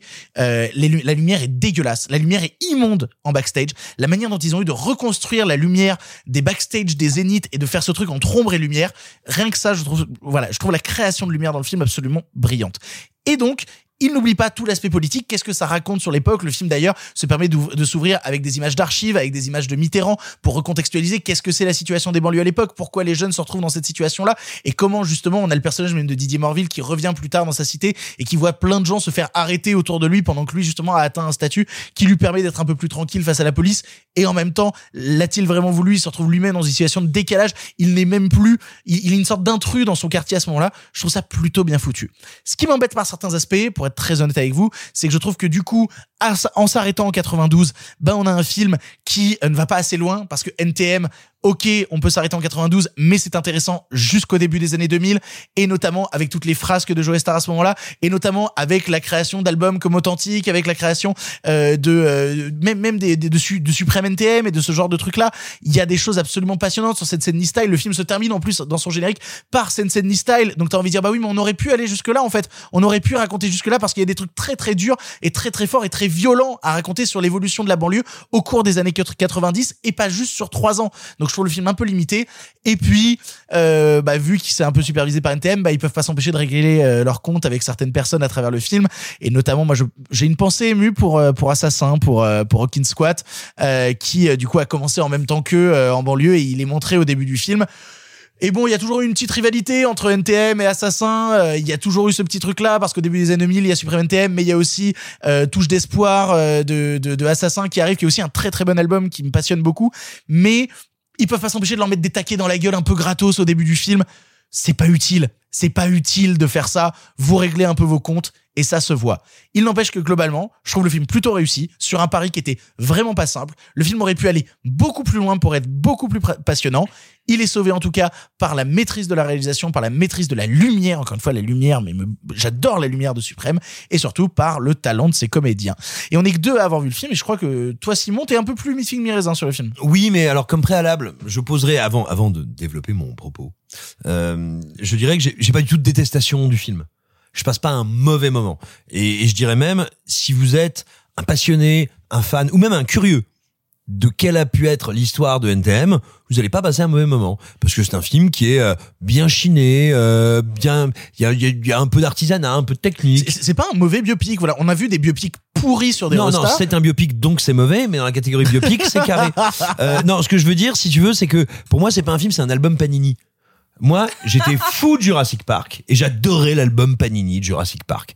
Bon, je dois avouer aujourd'hui que l'album Panini de Jurassic Park, en termes euh, de mise en scène, de de, De lumière. d'existence, c'est pas grand chose. Mais comme j'adorais Jurassic Park, j'adorais l'album Panini. Et ben, si vous adorez NTM, vous allez adorer l'album Panini de MTM. Euh, et vraiment, je le dis, là je le dis un peu en plaisantant, mais je, veux- je le dis sans méchanceté. C'est-à-dire qu'on sent que le film a été soigné. En revanche, moi j'ai un vrai problème, je dirais, de philosophie. Alors attention, je suis d'accord avec tout ce que tu as dit, notamment sur les comédiens et sur la direction d'acteurs. C'est imparable à ce niveau-là. Absolument. Moi j'ai deux énormes limites avec ce qui nous est montré. Le premier, bah, tu parlais de euh, les banlieues, le contexte, le machin. Alors, si tu fais le choix de raconter les tout débuts de NTM, tu les racontes donc encore quand ils vivent dans leur jus, si j'ose dire. C'est pas encore des stars, c'est pas encore des gens qui sont sortis de là où ils viennent, c'est pas encore des gens qui sont arrivés. Donc, ça veut dire qu'a priori, tu veux raconter ce qu'il y a avant, et ce qu'il y a avant, c'est leur vie. Punaise, tu commences en 89, l'année où il y a quand même un événement séminal qui est le retour de l'affaire du voile à Creil. Dire, qui est, une- qui est l'année où la France, à l'époque on n'appelait pas ça comme ça, mais commence à se réveiller sur cette thématique identitaire merdeuse. Tu racontes NTM qui vit en Seine-Saint-Denis. Eh ben tu sais quoi? Moi je vois pas la Seine-Saint-Denis, je vois pas la misère. C'est terrible, t'as une des premières séquences où t'as Je vois Joey. pas la misère cette phrase. Si, elle est propre. Attends, t'as une des premières Quoi séquences. T'as une des premières séquences, mais c'est terrible. C'est dans les premières séquences du film où t'as Joey qui euh, rejoint euh, ses potes qui font un peu de son, qui vont d'ailleurs le mettre au défi d'aller poser, euh, d'aller rapper et tout Alors, machin. c'est pas ses potes justement, c'est les mecs d'assassins et je trouve que les taquets sont Ah, déplacés. Non mais je veux dire scène. ses potes. Je- bref, des gens qui retrouvent. Enfin, tu vois, ils se retrouvent au même endroit, ils discutent, ils se chambrent. Enfin, tu vois, je veux dire, ils sont ils sont pas là, sur, ils sont pas sur le point de se castagner. T'as de la concurrence, t'as de l'agacement, t'as ce que tu veux. Mais qui retrouvent des gens qui connaissent dans un appart, avec qui il y a un peu de business, un peu de trucs et tout, etc. Et tout le monde fait genre ah bah non tu pues, ah bah, et bah excuse-moi, hein, c'est ça me rappelle tu sais ces remakes de films d'horreur du début des années 2000 où, où les mecs voulaient faire du cracra mais du cracra qui sentait le savon. Et bah là c'est pareil. ça. Et voilà. Et après, et, tu vois, et quelques secondes après, dans le film, euh, il a une vexation euh, qui est donnée par son père. Et bah juste après ça, tu sais quoi? T'as une petite musique un peu genre c'est pas facile la vie. Alors je vais acheter un peu de crack et le sniffer. Ouais ouais, trop triste. Et Oh non, tu surjoues là. Non, je suis pas d'accord. Le film est en général, je surjoue. Non, non, mais surtout le, le film est beaucoup plus subtil que ça. Et, Non, no- le et film n'est pas- notamment non, par mais son attends. travail de l'image. Non, mais le travail de l'image, mais tu rigoles. Le travail de l'image, c'est le petit cahier des charges de l'urbain. Euh, tu vois, on a lâché Kikam quand il faut. C'est enfin, vraiment, t'as l'impression que c'est fait par un bot qui te dit. Euh, je suis un film urbain, mais je vois pas une idée de mise en scène, je vois Mais pas un Ça concept. va pas, mais t'es, mais alors là, quelle mauvaise foi, mais c'est Ah, pas du incroyable. tout, non, et non, et je suis même, et je te dis encore une fois, je suis très indulgent, parce que je trouve que le film se suit sans aucun déplaisir, qu'il est bien usiné, mais pour moi, si tu veux, c'est un blockbuster qui dit genre, eh, t'as vu, j'ai mis des dents en or. Non, mais t'inquiète, je peux les enlever, euh, tout va bien.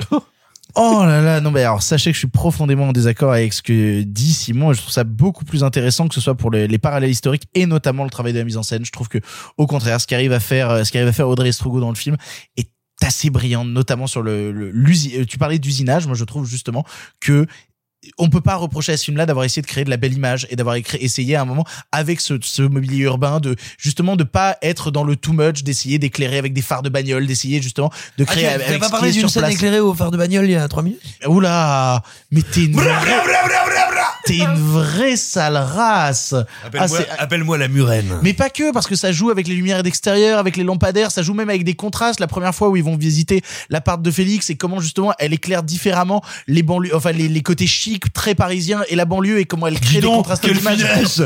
Oh, Mais- quelle finesse Mais non La subtilidad Esta subtilidad, mi amor Ah, je suis en train de te dire qu'elle a bossé son truc et t'es en train de dire euh, ce manque de subtilité comme le dernier des vieux cons, mais ça va, on va se calmer Bah, trois euh, secondes. ouais, Simon, t'es gonflé. genre, Elle a pas filmé pareil les beaux quartiers que les quartiers pauvres. J'adore la tension sexuelle qu'il y a entre vous là Mais il y a pas de tension sexuelle, je trouve juste que le film est bien foutu en termes d'image et lui il dit de la merde pour euh, une posture pourrie là, calme-toi. C'est ce qu'on appelle la tension sexuelle. Oh là là, posture de merde. Allez voir Suprêmement Sale, je trouve ça vraiment très réussi. Euh, et euh, de toute façon, votre avis compte, allez le voir, faites-vous votre propre avis. On va passer maintenant au dernier film de la semaine, quelque chose d'encore de radicalement différent, qui chante encore, mais pas pareil. On va parler de Enkento. Uh, thanks.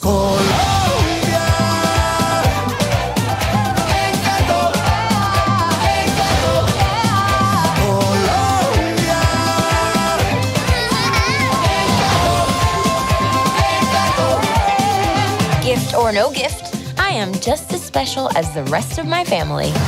Who wants more pink? All right, guys, where do I drop the wagon? Maybe your gift is being in denial. Enkento est le dernier long métrage des studios Disney, réalisé par Jared Bush, Charizé Castro-Smith et Byron Howard, déjà à l'œuvre notamment sur Zootopie et Réponse. Se déroulant dans un mystérieux village en Colombie, la famille Madrigal dispose de pouvoirs magiques permettant de donner des rêves et des espoirs au village. Tous Non, car Mirabel Madrigal n'a jamais hérité de pouvoir et va devoir réussir à se faire sa place dans une famille plus qu'atypique. On l'a vu avec Sophie, c'est Sophie qui commence. Qu'as-tu pensé de Enkento C'est un tout petit Disney, c'est-à-dire que je vais pas mentir, j'ai pleuré parce que les grosses ficelles scénaristiques ont réussi à venir euh, genre euh, presser mon petit cœur et à faire sortir quelques larmes de mes yeux. Cependant, j'en étais presque énervée d'avoir pleuré car je trouve que le film, aussi beau soit-il visuellement, les chansons aussi cool soient-elles parce que Lin-Manuel Miranda, mais Victor vous en parlera. Qui ça? Lin-Manuel Miranda Je sais pas qui c'est. Lin-Manuel Miranda Je sais pas qui c'est. Lin- Pardon. Euh, et donc du coup, euh, malgré donc de- des qualités indéniables de de, de, de films d'animation Disney, donc euh, bah c'est très beau, les musiques sont cool, c'est très lumineux, très coloré, euh, les personnages sont très très bien designés, euh, très bien caractérisés au scénar, euh, malgré le scénar. C'est pas désagréable. Cependant, j'ai un vrai vrai vrai grief contre le film qui est que putain le scénar est pas bien, le scénar est pas ouf. C'est-à-dire que le point de départ est sympa, mais donc euh, cette euh, euh, elle est plus gamine mais quand elle était enfant elle a pas eu les pouvoirs elle a pas station de pouvoir comme tous les autres. Euh, donc du coup là on la suit euh, jeune adulte ou post-ado et qui doit assister à la passation donc de son petit cousin puisqu'ils vivent tous sous le même toit.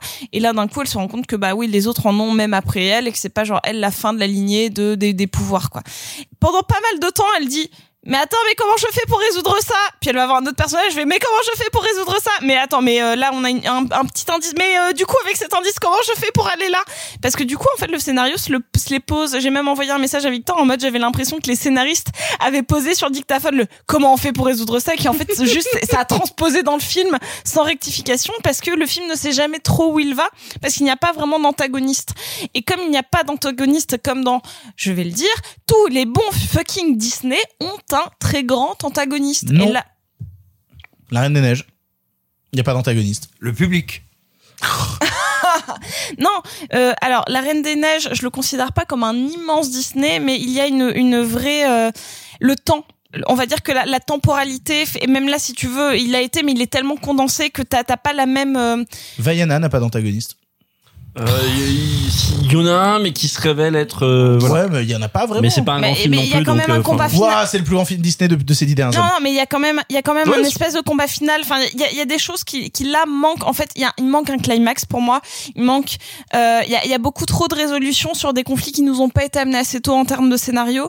Et donc ça me gêne. Et, et même, tu vois, genre moi, mon, je, je- mon Disney slash Pixar préféré, c'est là-haut, ou Lilo et Stitch, qui n'ont pas de grands antagonistes, mais qui ont quand même des scènes de conflit immenses.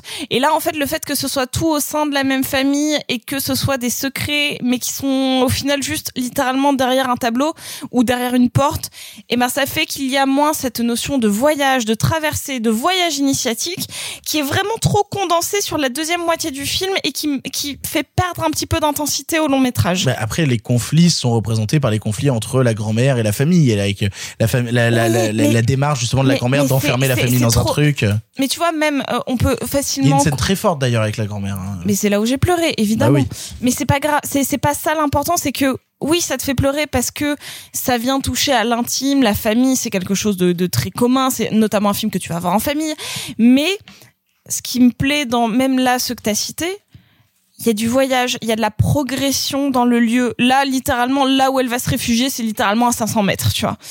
C'est que même si c'est un lieu symboliquement fort en sens, euh, tu n'as pas de, de progression vers le voyage parce qu'en effet quand tu n'as pas d'antagoniste il y a un vrai cheminement qui me manque ici tout euh, la moitié la première moitié du film c'est genre c'est quoi le problème? La deuxième la deuxième partie c'est bah le problème c'est ça je sais pas comment ah si tiens tiens en fait là il est là la solution est là ça bah du coup ça fait que euh, c'est dommage. C'est c'est pas un mauvais Disney. C'est pas horrible. Ça manque d'ampleur.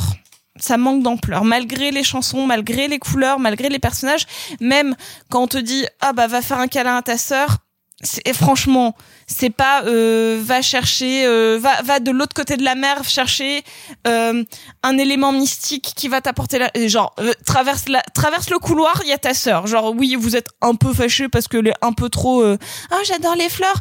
Et que vous entendez pas trop. C'est pas un immense enjeu tu vois ce que je veux dire? C'est juste genre va faire un câlin à ta sœur bah eh, même même pour des enfants, je trouve que c'est à la fois trop subtil pour parler des conflits intergénérationnels sans mettre vraiment de voyage. Donc c'est pas mauvais, c'est c'est pas ouf. Bah, c'est marrant parce que tu parles justement de cette, euh, ce côté justement initiation au voyage, etc.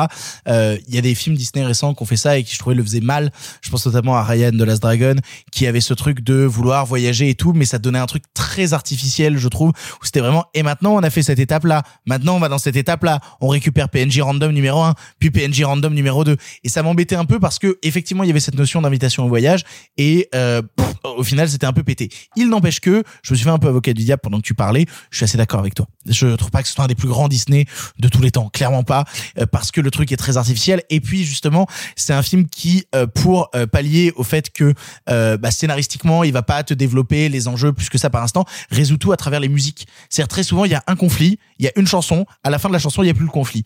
Et du coup, c'est un peu artificiel même dans cette méth- méthode-là parce que c'est la musique et soudainement en trois minutes l'évolution de la chanson qui fait que ah bah on a changé de point de vue sur telle ou telle situation En ça, c'est un peu pété. En ça, c'est un peu pété et un peu forcé. Après, tu parlais du fait qu'il n'y a pas cette invitation au voyage. Le concept même du film enferme les personnages parce que tout se passe dans un petit village, un petit village qui est enfermé, dont on ne peut pas sortir et où toute l'histoire tourne autour d'une maison et de cette maison qui ne doit pas tomber. Et donc, du coup, bah, tout se passe dans cette maison. Et pour essayer de créer cette invitation au voyage, il y a euh, des portes façon Tardis dans la maison où dès que tu passes la porte, it's bigger inside. Donc, voilà, ils essayent de pallier un peu au truc. Ça marche pas tellement. Après, point manque de- d'objectivité. Lin-Manuel Miranda Euh, voilà. Est-ce que, est-ce que, du coup, j'en ai quelque chose à foutre de tout ça quand c'est réalisé par Byron Howard, qui avait signé, je trouve, le très bon Zootopie. J'aimais beaucoup Zootopie. Giga proto-fasciste Zootopie. Mais ça va pas du Ah, tout. si, si, mais ça va pas. Non, j'adore Zootopie. C'est-à-dire le Zootopie, le film qui te dit. T'as pas vu le film, Marc? Tu n'as pas le droit de Si, je t'exprimer. l'ai vu Zootopie. Oui, mais pas Kento. Laisse, laisse Zootopie, parler le les gens film qui te dit, il y a un ordre établi, il est bien, chacun son monde. Attention, quelqu'un vient troubler l'ordre. Heureusement, notre héros policier, parce que le monde a changé. Maintenant, le héros de Disney n'est plus Robin des Bois, c'est le policier. Mais ça va pas. rétablir Ah, si. l'ordre, Mais ça va pas. l'ordre séculaire. C'est Est-ce que je ça. peux parler dans cette émission? C'est un film fasciste. C'est toi le fasciste. Didier l'Allemantopie. Et du coup, euh, bah moi je suis un peu moins fan de réponse, mais bref. Euh, ouais, je suis désolé, je suis un peu moins fan de réponse. Il n'empêche que euh, face à Enkento, je trouve qu'il y a une sorte de patine Disney qui marche toujours. C'est con à dire, une sorte de travail de l'animation. À aucun moment tu trouves que l'animation est ratée parce que l'animation est très belle. À aucun moment tu trouves que les musiques sont ratées parce que les musiques sont signées par Motherfucking Lin Manuel Miranda et que ce mec est beaucoup trop talentueux. Il te fait un moment littéralement une chanson sur juste une meuf qui dit j'en ai marre de porter des trucs lourds. Et ben la chanson est trop cool. C'est trois minutes d'une meuf qui te dit j'ai pas envie de porter des trucs lourds et la chanson est super. Elle est De- trop bien cette chanson, Mais elle oui. est trop bien elle est trop bien et, et vraiment c'est le talent de Lin-Manuel Miranda d'a- d'arriver à partir de petites choses à te faire des trucs très très grands. Après, soyons très honnêtes, euh, l'animation, je la trouvais beaucoup plus belle dans Vaiana. Le travail des musiques de Lin-Manuel Miranda, je le trouvais largement plus passionnant dans Vaiana. Donc, je, je peux pas m'empêcher de regarder Kento en me disant, ah, c'est quand même moins bien foutu que Vaiana. Donc, allez voir Kento si vous avez envie de voir un film en salle plutôt Avec agréable. des enfants Oui, parce que je suis sûr que ça plaira vraiment beaucoup Oui, à des enfants. petit, c'est très mignon. Et, et vous passerez pas un mauvais moment même en tant qu'adulte parce que le film est pas désagréable, le film se regarde bien et pourquoi pas. Il n'empêche que si on doit vous conseiller des Disney récents et notamment des Disney récents avec des équipes un peu semblables, allez plutôt voir Vaiana parce que Vaiana, tu parlais d'invitation au voyage, on y est littéralement. Tu, on, on parle du travail de la musique, on y est. Le travail de l'animation dans Vaiana, la scène finale de Vaiana est bordel de magnifique en termes d'animation voilà, je, je me sers vraiment d'Enkento pour faire un plaidoyer pour Vaiana, euh, que j'aime vraiment beaucoup, beaucoup, beaucoup.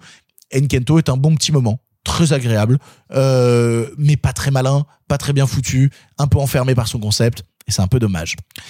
Nous en avons fini avec les films du présent. Cette semaine, il n'y a pas de film en bref. Ça faisait très très très longtemps que nous n'avions pas de film en bref. Eh bien, il n'y en a pas cette semaine. Nous allons donc directement nous tourner vers le passé, car comme vous le savez, le cinéma se conjugue au présent, mais aussi au passé.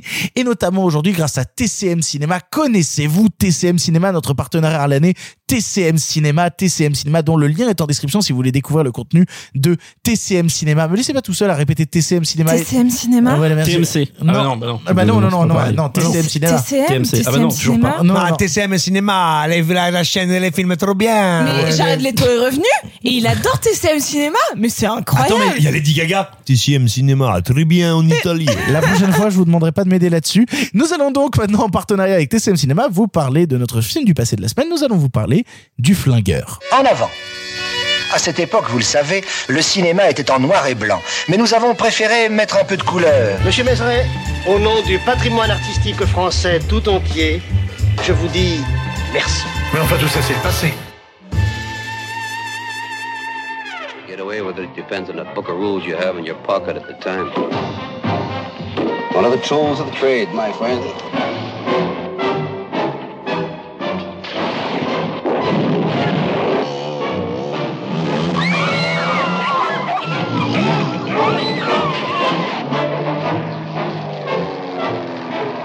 Charles Bronson. In his biggest, most exciting movie ever Killer of Killers. Le Flingueur est un long métrage de Michael Winner, notamment réalisateur de la trilogie d'un justicier dans la ville, ici donc avec en premier rôle son comédien fétiche Charles Bronson. Il nous raconte l'histoire d'Arthur Bishop, un tueur à gages méticuleux aux méthodes discrètes, qui sentant le vent tourner et la vieillesse arriver, va décider de prendre sous son aile le jeune Steve, dont il vient de tuer le père, afin de lui apprendre les ficelles du métier et s'assurer un héritage professionnel. Diffusé en ce moment sur TCM Cinéma, connaissez-vous TCM Cinéma? TCM Cinéma. qui réalise une rétrospective sur la carrière de Charles Bronson, nous pensons qu'il était intéressant de nous tourner vers cet homme qui est Charles Bronson. Alors évidemment, première question, mais qui qui c'est Charles Bronson? Charles Bushinsky, vous connaissez? Voilà, bah, Charles Bushinsky, c'est euh, Charles Bronson, comme euh, un certain nombre d'acteurs euh, hollywoodiens de cette époque et de la génération qui l'ont précédé, qui sont des acteurs qui ont des origines d'Europe de l'Est, Kirk Douglas, euh, Jack Palance ou d'autres. Et, euh, et Charles Bronson, ce qui est passionnant avec sa carrière, c'est que c'est une découverte sur le tard. Charles Bronson a passé toute la première partie de sa carrière, on va dire les 15-20 premières années de sa carrière, à faire le second rôle, des seconds rôles, souvent dans le dans le dans le western. Euh, on va pas citer 150 seconds rôles. Si on a un que j'aime beaucoup de lui, c'est l'homme de nulle part, Jubal de Delmer Daves. Euh, qui est un donc immense cinéaste du western. Et celui-ci pas son meilleur mais un très beau western et un très bon second rôle de, de Charles Bronson. Et donc découverte sur le tard et Charles Bronson qui est euh, identifié pour des décennies à une figure de cinéma d'action euh, de moments où le cinéma d'action va connaître une explosion dans le cinéma américain au moment des années, dans les années 70 donc ce qui est dans un cas au moment de New Hollywood mais surtout après l'inspecteur Harry en fait parce que un justicier dans la ville ça arrive quelques années après euh, l'inspecteur Harry. Et euh, et, et c'est une c'est une image voilà qui va où il va devenir cette sorte de pendant du cinéma d'action qui va aussi entre des excellents films d'action d'auteur dont un dont le premier un justicier dans la ville et qui est du même réalisateur que le film dont nous allons voilà, parler là, Mike- de Michael Winner. De Michael Winner, et je pense qu'après on aura un peu l'occasion de parler de Michael Winner. Et voyez aussi le premier film de Walter Hill qui s'appelle Le Bagarreur, où il est absolument génial dedans. Bref, on pourrait comme ça continuer. Et puis ensuite, voilà, Charles Bronson deviendra un peu la caricature qu'on lui connaît. Euh, euh, je crois, euh, toi Victor, que tu avais même trouvé. Il y a aujourd'hui, il y a un acteur qui, qui fait du, du Bronson, euh, de la Bronson exploitation. Oui, tout à fait. Il y a un acteur de l'Europe de l'Est dont j'ai plus le nom, mais les, les images sont sorties sur Internet, qui a la même gueule que Charles Bronson, mais vraiment la même tête. Et donc du coup, ils le mettent vachement en avant dans les films. Il s'appelle Charles, je sais plus quoi. Euh, mais c'est pas Charles Bronson. Charles Euh, mais vraiment, il a exactement la même tête que lui, et donc la la Bronson exploitation a, a continué avec le temps. Et, euh, et, et je vais faire une petite parenthèse sur bah, où je vais bifurquer rapidement sur Michael Winner parce que pareil, c'est un peu comme Charles Bronson, Michael Winner, c'est un cinéaste qui est un peu Michael Winner aujourd'hui quand on en parle dans le cercle cinéphile, c'est ce cinéaste euh, sorte de de faiseur un peu sous Don Siegel, faiseur de série B fasciste. c'est un Sudan Seagal, Voilà. absolument. Faiseur de série B fascistoïde, sympathique, hein, on aime bien, mais c'est facho quand même. Hein. Bah, bah, justement, c'était Et- la question que je voulais poser. Euh, Bronson, c'est de droite? Non, en fait, ce qu'il faut voir, c'est que Bronson, c'est véritablement un petit précis de ce qu'a été le cinéma américain, le cinéma américain d'exploitation, mais doublé d'un artiste, d'une tessiture, d'une sensibilité très particulière. Tu l'as dit, Marc, il vient d'Europe de l'Est. Il a donc un physique qui n'est pas, si j'ose dire, le physique du euh, descendant euh, proto-italien, proto-européen, proto-irlandais. D'ailleurs, il va se retrouver à jouer des rôles, c'est pas pour rien que dans les westerns, il joue des natifs américains. C'est pas pour rien qu'il joue Pancho Villa. Non pas qu'il ressemble à un natif américain, non pas qu'il ressemble à un proto-mexicain, mais il ressemble à l'étranger, à l'altérité, à l'autre, à l'ailleurs. Et il y a ça, il y a ça en lui, bah, je veux dire, dans son visage, au sein des autres visages du cinéma américain de l'époque. Il est effectivement différent. Et puis lui, en plus, il apporte quelque chose qui est de l'ordre d'une espèce de minéralité. C'est un roc, c'est une pierre, et c'est une pierre triste, une pierre mélancolique. Et ça, ça donne un truc, une qualité particulière à ces films, ce qui est le cas, ce qui est le cas du flingueur dont il faut dont il faut qu'on parle, mais ce qui est également ce que va trouver Michael Winner en lui, parce que Michael Winner, on pourrait dire euh, ouais, euh, c'est un artisan de la bourrinerie euh, fascistoïde, euh, tu vois, qui résiste dans les années 70, quand à le Nouvel Hollywood, quand à tout ça, lui dit ah, on va démonter des connards. Non non non non, non c'est pas ça. Ce qu'il y a chez Winner, mais qui peut être extrêmement critiquable hein, d'ailleurs, mais mais qui est différent de ce qu'on de ce que je viens d'énoncer, c'est que Winner il pose une notion d'individualisme et de euh, nature triomphante ou en tout cas seule chose à sauver de de l'individu, pur individu agissant pour lui et par lui. C'est problématique et c'est questionnable, mais c'est très différent d'une logique autoritaire, verticale, fasciste. Et donc, c'est ce qu'on voit dans le flingueur. Donc dans le flingueur, tu le disais, c'est cet homme qui va recruter un jeune tueur. Ce sont deux individus qui sont filmés j'ai un doute, je crois que c'est Roger Ebert qui le disait, mais je, je dis peut-être une bêtise, euh, qui, qui disait c'est un film sur, sur des drogués de travail qui ressemblent à des animaux. Et quand tu regardes le film, effectivement, ce sont de grands prédateurs qui agissent comme de grands prédateurs, qui sont filmés comme tels, parce que la mise en scène du film est très intéressante. Elle est à la fois très pulp, elle est à la fois, bah, tu vois, moi quand je vois le film, il y a une partie de mon cerveau reptilien qui me dit genre, eh ouais, vas-y, on y va, c'est les années 70 et ça pète. Et une autre qui me dit, oh, qu'est-ce que c'est bien cadré, qu'est-ce que c'est intelligent? Bah, pour le coup, moi, euh, alors, je découvrais justement, euh, je suis pas du tout familier du cinéma de, de Charles Bronson. Je préfère tout à fait être honnête avec vous. Et, et pendant le, le premier quart d'heure du Flingueur, j'ai découvert quelque chose que j'aimais bien parce que l'intro est, qua- est quasi muette. 10 minutes sans une parole. C'est ça. Il y a 16 minutes sans dire. Et là où c'est passionnant, c'est qu'il y a quelque chose d'extrêmement ludique qui se crée parce que quand tu entends le flingueur, quand tu entends ce titre-là, tu t'attends à un mec qui va défar- euh, à tout va. Et puis quand t'as cette idée d'un justicier dans la ville au fond de ta tête, tu t'attends quand même à une certaine notion de violence. Et pas du tout. Là où le flingueur se pose et quelque chose qui m'intéresse un peu, c'est que dans cette intro quasi il ne parle pas, il agit. Et il agit pas par la violence, il agit par l'intelligence. C'est-à-dire comment on va, en tant que tueur à gage, repérer la personne qu'on doit éliminer et comment on va construire des pièges. Il y a un truc qui est très bête, en fait, et qui va parler, je vais retourner un peu dans le côté jeu vidéo pendant un Ah, instant. je- ah, putain, mais, mais oui, parce que le, le parallèle est évident. Moi, ça me rappelle Hitman. Ça me Ah, mais rappelle oui. à, à- à merveille Hitman et cette idée que tu peux parfaitement dans Hitman sortir tes flingues, aller tirer sur tout le monde et puis bonjour, bonsoir. Sauf que pour ressortir du manoir après, normalement, tu sors avec euh, deux ou trois balles dans le buffet. Ce qui est, ce qui est passionnant dans Hitman, c'est de prendre le temps d'aller analyser, de poser un piège à gauche, de poser un piège à droite, de voir comment telle personne va avaler la mixture empoisonnée que tu lui as donnée et tout. Et c'est ce que fait Charles Bronson dans la première partie. C'est comment il piège entièrement un appartement pour réussir à tuer quelqu'un dedans sans laisser de traces. Et de la même manière, comment il va le faire sur les meurtres suivants. C'est extrêmement ludique et pour tous les gens en fait je pourrais le recommander déjà à tous les gens qui ont joué à des jeux Hitman et qui sont des passionnés de ce jeu vidéo là regardez le flingueur parce que pour moi c'est une des plus belles adaptations au cinéma ou en tout cas bien avant. Hitman oui C'est ça l'inverse. Hitman est une adaptation du l'adaptation- Flingueur. voilà c'est ça c'est à dire que vraiment on a eu des adaptations d'Hitman au cinéma qui ne marchent pas mais le vrai Hitman au cinéma c'est le flingueur et ça c'est passionnant Tu parles aussi tout à l'heure, tu parlais des mises en scène et de cette intro euh, taiseuse euh, qui dure voilà euh, un certain temps sans, sans dialogue. Il faut aussi s'imaginer, c'est là où il y a un truc assez fascinant qui se passe dans le cinéma américain et encore plus dans le cinéma d'action américain de cette époque, c'est que c'est quand même une époque où il y a une bonne partie des cinéastes, producteurs, scénaristes américains qui regardent beaucoup, beaucoup de films européens. Donc c'est le moment où c'est des gens qui regardent Melville, qui regardent Antonioni, qui regardent Berman, etc. Et donc c'est le moment où tous ces cinéastes-là, Melville c'est facile parce que d'une certaine manière il fait déjà du cinéma entre guillemets, entre énormes guillemets d'action, du polar. Mais c'est le moment où on va dire que il y a Bergman qui vient rentrer aussi le cinéma d'action américain, d'où en fait ce côté extrêmement lancinant du film. Tu prends le film dans son intégralité, je veux dire, tu pourrais faire un montage, tu pourrais faire un recut du film qui dure, je pense, 17 ou 18 minutes.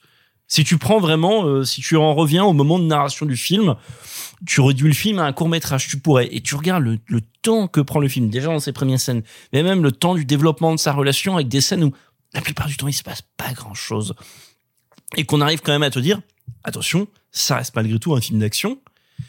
Je, ce- cette, double, ce, rythme double, je trouve ça absolument fascinant. C'est propre au cinéma américain de cette époque-là. Ça n'existera plus par la suite. On sait très bien que dans les années 80, les Américains vont produire des très grands et parmi les plus grands films d'action qu'ils feront. Mais c'est des films d'action qui n'ont plus cette, euh, cette, euh, cette dynamique-là. Et ça, je trouve ça absolument génial. Et du coup, euh, d'où euh, sa rencontre aussi avec euh, bah, l'autre personnage, euh, John Michael Vincent. Bah, bah, justement, je, je voulais parler de lui parce que pour moi, il y a cette dynamique entre le vieux briscard et le jeune rookie et comment le vieux briscard va apprendre ses méthodes au jeune rookie.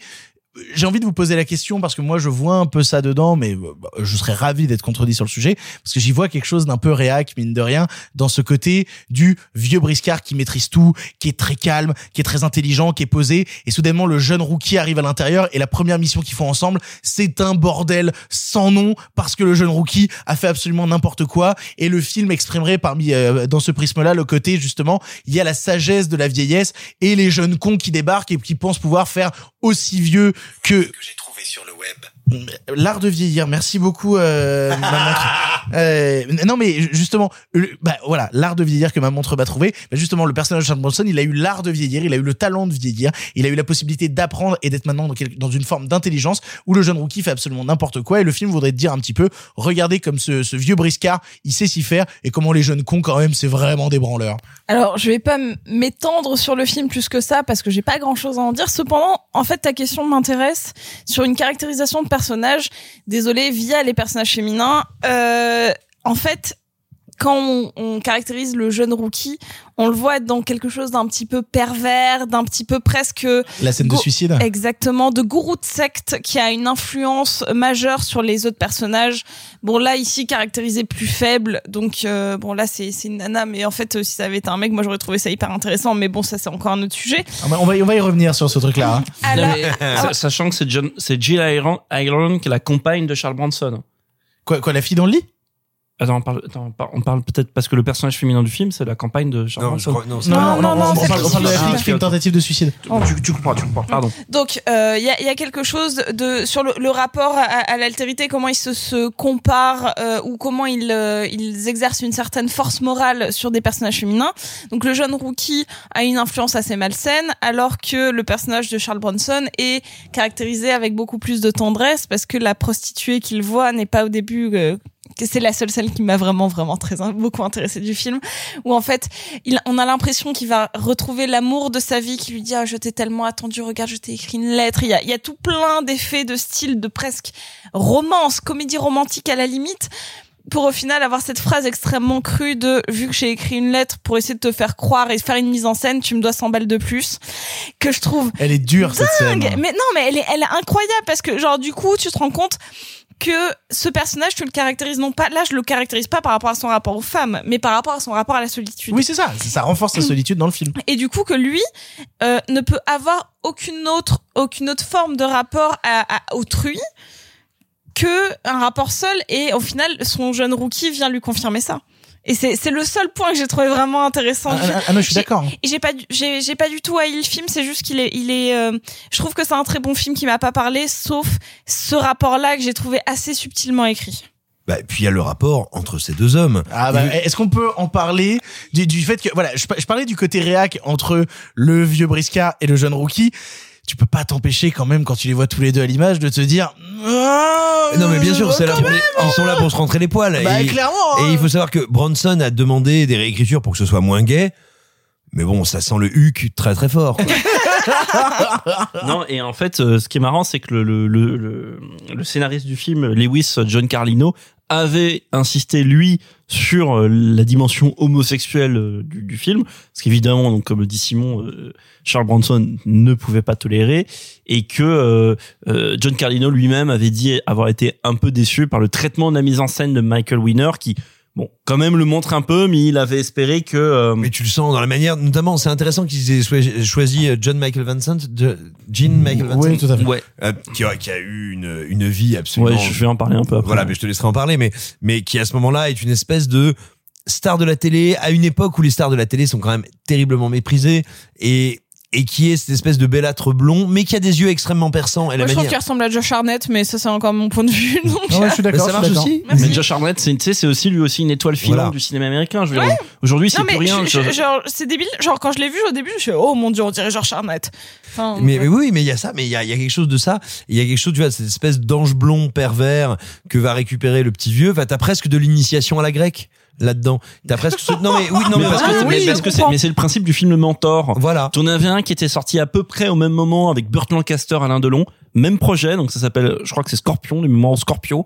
Et euh, pareil, en fait, c'est deux tueurs, l'un est une mentor de l'autre. Bon, avec évidemment euh, Alain Delon qui est dans dans une sorte de concours de couilles avec euh, Burt Lancaster qu'il ne peut pas gagner parce qu'en plus Alain Delon en anglais c'est pas terrible, mais euh, où il y a aussi une dimension cryptomo parce qu'en plus ça tient au, au- on va dire au film de mentor quoi où t'as t'as le jeu, le jeune le vieux briscard qui va dire viens jeune homme je vais faire ton apprentissage Oui, et puis et puis toi, jeune loup qui rue dans les brancards, tu peux utiliser ta force autrement. Attendez, je voulais citer un film. tu vois personne Josiane, 45 ans, secrétaire à enculé? Non, c'est pas la pareil. Reine des Neiges. bah, c'est un peu la même relation que dans Stringer avec euh, avec euh, littéralement euh, Burt Reynolds et euh, Elise Moon où il y a le vieux briscard qui initie ok je suis tout seul sur ce film là Ma, ma que c'est vrai, ma que c'est pas faux, eh, ma il était dit Victor, eh, c'était ça. c'était un peu gratos mais il y a vraiment euh, en fait j'ai l'impression que Parle-nous de, je sens que t'as envie de nous parler de ce film qui est un Non. unknown movie. non, non, non, non, mais c'est marrant parce que c'est non, mais tu parles de la figure du mentor et c'est un, un peu, j'ai l'impression, une sorte de trope de cinéma où dès qu'il y a la figure Bah, du mentor, il y a toujours cette notion un peu crypto-gay derrière. Et moi, je me rappelle avoir fait des blagues là-dessus l'époque vis-à-vis de Stringer où t'avais vraiment Burt Reynolds qui prenait Elise Moon sous le bras et qui disait je vais t'apprendre la vie petit genre, ah oui oui si oui vous ne euh, le savez pas, si vous l'ignorez, il y a un film avec Burt Reynolds et, et Elise Moon. Moon. et c'est terrible Et vous pouvez le voir. Non, ou ne pas le Euh, voir. Je crois qu'il est sur YouTube. Ah, Et ça s'appelle Stringer et c'est absolument terrible. Mais du coup, je voulais revenir sur un truc parce que, alors, déjà, toi, tu voulais parler de, de, la, de la vie du comédien justement Ouais. John Michael Vincent. Je vais, je vais faire tout à l'heure. J'ai dit, euh, tu parlais de Josh Hartnett. J'ai dit, euh, ça tombe bien parce que Josh Hartnett aussi, c'est un peu une étoile filante du cinéma américain. Le mec a été assez connu à une époque, puis pchit, plus rien. Enfin, il continue à tourner. Il a toujours fait des trucs assez chouettes, mais il a pas l'aura qu'il avait il y, a, il y a 10 ou 15 ans. Et, euh, et John Michael Vincent, c'est un peu ça parce que donc c'est un, un, un de ces beaux gosses euh, euh, postérieurs, on va dire, euh, qui arrive après la génération du nouvel Hollywood, qui commence, voilà, qui fait de la télé, qui tourne dans les séries, euh, les diverses séries western à télé, du bon Supercopter. du Bonanza et, et voilà et, et et le flingueur etc et plein d'autres rôles et on en vient aux années 80 et on en vient à Supercopter vous n'avez pas vu Supercopter le pitch de la série est dans le titre Supercopter, nanana, nanana, C'est un type qui fait tourner sa bite super nanana. vite. et, euh, et ce qu'il faut imaginer quand même c'est que au milieu des années 80 avec Supercopter euh, John Michael Vincent c'est l'acteur le mieux payé de la série euh, de la série euh, américaine c'est-à-dire qu'il est mieux payé que Don Johnson de, de Miami Vice et, euh, et comme toute star de la télé qui se respecte, bah il va plonger dans la drogue et dans l'alcool. Euh, il va se faire virer de sa propre série et il va initier à partir de là une sorte de descente aux enfers qui est digne vraiment des plus grands euh, rise and fall hollywoodiens. Il y a quelques comme ça, euh, il y en a pas mal d'ailleurs, histoire d'artistes maudits à Hollywood. Johnny Westmuller, le mec qui a fait Tarzan ou un milliard d'autres, mais lui c'est pas mal et, ça, euh, la conclusion de ce chapitre est assez récente parce que faut quand même imaginer donc il se fait virer de Supercopter en 86, donc on est un peu plus d'une douzaine d'années après le flingueur. Euh, dans les euh, dans les dans les années 90 donc il, continue quand même à tourner mais il est de plus en plus compliqué à gérer sur les sur les tournages. Il a une série d'accidents dans les années 90 dont un si j'ai bien compris qui est soupçonné d'être une sorte de tentative de suicide raté. C'est-à-dire qu'apparemment si j'ai bien lu il aurait envoyé sa sa voiture contre un mur ça n'a pas marché. Bref Bref, série d'accidents de voiture qui le, qui le défigure. Euh, il apparaît dans un film où il veut jouer sur sa gueule cassée, mais malheureusement, ça lui, ça le dessert plus que ça ne lui sert, donc il a encore moins de rôle par la suite. Ouais, Mickey Rourke, que je connais, ouais. Il est, ex- il est extrêmement, non, mais il est extrêmement endetté parce qu'en plus, bah, pareil, comme tout star qui se respecte, il a fait des très mauvais placements, puis il a claqué sa thune, bah, voilà, dans la drogue, les filles, les voitures, les, les placements immobiliers, etc. Au début des années 2000, il faut quand même imaginer que cet acteur, je vous ai dit tout à l'heure, cet acteur le mieux payé de la télé américaine des années 80, au début des années 2000, ce type est SDF à Hollywood. C'est-à-dire que ce type est dans, sur, sur, sur, sur les boulevards à Los Angeles. Euh, il est récupéré par la télé américaine pour en faire une sorte de martyr. Il fait plusieurs TV shows américains parce que ils aiment un peu ça, les Américains, les destins brisés. Et on le voit apparaître avec sa gueule cassée. Et ça, il a l'air d'avoir facile 25 ans de plus que son âge. on, on dirait une comment dire une caricature du SNL qui veut faire un, un, un sketch sur les survivants du Vietnam. Waouh. Et, euh, et, et donc, et, et donc, en plus, il a eu des commotions cérébrales pendant ses accidents, et, et donc il n'arrive pas, par exemple, dans ses interviews, il ne se souvient pas avoir eu d'accident. Tu vois, c'est un chapitre de sa vie qu'il a, euh, c'est plus dedans. Et, euh, dans les années 2010, il a une septicémie qui se, dé- qui se déclare à la, à la jambe. Il est amputé deux fois. Euh, Oh là là. voilà. de la même, de la même jambe. Je- Dur. je précise. Et il meurt en 2019. C'est c'est là où, en fait, moi, j'étais pas au courant de ça. Donc, j'ai découvert ça à sa mort. En, en fait, donc sa mort qui était en février 2019, mais qui n'a été annoncée que un mois plus tard. Et il toussait beaucoup avant, les gens commençaient à tomber malades autour et confinement. Oh, t'imagines Il, euh, il est mort dans l'indifférence relativement générale et endetté à hauteur, je sais plus, j'avais vu un chiffre, endetté à hauteur de genre 30 ou 50 000 dollars, un truc comme ça. Ce qui est énorme quand on est très pauvre, mais quand on a été une des plus grandes stars de la télé euh, holly- hollywoodienne, euh, bah voilà, c'est quand même, et voilà. Et, euh, et donc voilà, faut imaginer ce type dont l'annonce de la mort a été relayée un mois après la mort effective. Et, euh, et c'est ça m'a, euh, j'avais vu quelques mois auparavant le flingueur et ça a jeté toute une autre euh, ombre en fait sur sa carrière parce que c'est quand même un beau gosse en plus mais, mais on sent que c'est pas un très grand acteur hein, qui peut pas le devenir il a pas beaucoup de il a pas beaucoup de coffres etc et euh, et, et c'est un destin extrêmement euh, c'est tout ce qu'on peut attendre voilà de, de la machine hollywoodienne et, et tout. C'est un truc absolument fascinant. Là j'ai fait vraiment dans les grandes lignes. N'hésitez pas à aller voir. Il y a eu plein d'articles au moment de sa mort. Il y en a un très bon de Jean-François Roger sur Le Monde qui raconte justement cette vie de, de John Michael Vincent. Donc allez voir ça. Ça vaut le coup. Et surtout si après vous voyez ou avant vous voyez le flingueur. Bah, justement, pour reboucler sur le flingueur et essayer de conclure, quid justement de cette image qu'on a de Charles Bronson, de figure euh, vigilante, de type qui est euh, au-dessus des lois? Est-ce que c'est une réputation avérée? Est-ce que on peut caractériser euh, Charles Bronson par ce prisme-là, ou est-ce que c'est euh, un peu un peu galvaudé d'utiliser ce terme-là pour le définir? Euh, faut quand même imaginer que Bronson, c'est un mec qui, euh, tout à l'heure, j'ai dit, il y a plusieurs acteurs américains qui sont venus comme ça euh, d'Europe de l'Est, euh, Kirk Douglas, le fils du chiffonnier, euh, Jack Palance, le fils du mineur. Pareil, euh, Charles Bronson, c'est un mec qui vient d'une ville minière. Donc c'est quelqu'un qui a, entre guillemets, vécu ce qu'un peu naïvement aujourd'hui on appelle le rêve américain. C'est-à-dire partir d'une ville minière de Pologne et arriver euh, arriver à une sorte de, de stardom hollywoodien, etc. Et donc souvent, ça se fait avec un, ça peut être accompagné d'un d'un sorte de virage politique dans les films. Alors oui, euh, on va pas se mentir, Charles Bronson était une personnalité quand même, me semble relativement euh, de ce qu'on appellerait de la droite américaine, républicain, républicain. Mais euh, mais en même temps, si tu veux, c'est difficile de voir. Et notamment dans ces films des années 70, ça va se perdre un peu dans les années 80. Mais ces films des années 70, la plupart sont quand même on, vous pouvez ne pas aimer le flingueur, mais vous, ne pouvez, vous ne pouvez pas nier qu'il y a dans le flingueur une sorte d'ambiguïté ou d'ambivalence ou euh, qui est un film qui est pas facile à cerner. Vous n'allez pas voir le flingueur et dire oula c'est fasciste tout ça. Non, c'est C'est pas commando, hein. et, et, et mine de rien, voilà, exactement. Non, mais c'est ça, pas, je dis pas commando. Et, et mine de rien, tu te dis, tu peux être, euh, ok, un- une star du cinéma d'action qui n'assume pas le côté crypto-gay du film. Il fallait quand même le faire. Le film, le flingueur. Simon, pour conclure. Mais parce que finalement, Charles Bronson, et c'est un de ces grands films qu'on n'a pas encore cité, je crois, c'est Il était une fois dans l'Ouest. C'est, ouais, bah oui, mais, mais je veux dire, c'est cette figure ambivalente, c'est cette figure énigmatique, c'est cette figure qui attend, qui est là, qui observe, qui est active sans être de l'action, du moins jusqu'à la fin. Et c'est ça aussi dans ces films des années 70. Euh, par exemple, je veux dire, Death Wish, Un justicier dans la ville, c'est un film qui te, c'est pas pour rien qu'en anglais le titre original c'est Death Wish. C'est un film qui te parle de ce souhait de mort. C'est certes quelqu'un, un vigilante, un vengeur, un justicier, mais quelqu'un qui souffre et qui répand autour de lui la mort qui, euh, qui a déjà dévoré son âme. Et donc ces rôles sont ambigus profondément. Et quand bien même il a été, et ça se conçoit, et sans doute l'était-il aussi sincèrement, l'emblème d'une certaine droite américaine, il était aussi l'emblème d'une conscience de ce que ça représentait. Et on ne peut pas le réduire à ça. Alors oui, Bien sûr, il y a les rôles des années- des années 80 où il est un peu plus blasé, où c'est la fin de sa carrière, où euh, on est en pilote automatique et où ça se termine avec euh, un justicier à New York. Mais comme Bruce Willis d'ailleurs. Hein. Absolument, mais oui, tout à fait. Mais mais mais il serait, à mon avis, très hypocrite euh, en s'appuyant sur une critique qui, à l'époque, c'est normal, il- la critique critiquait les films qu'on lui mettait sous les yeux, euh, qui a retenu de lui la fin de sa carrière, à savoir une fin assez facile, assez pataude euh, et assez bourrine. Mais non, non, c'est quelque chose de beaucoup plus complexe que ça, Charles Bronson. Charles Bronson, c'est un euh, une gueule de prototype qu'il n'aura cessé de remodeler, de nuancer et qui n'existe justement que par ses failles.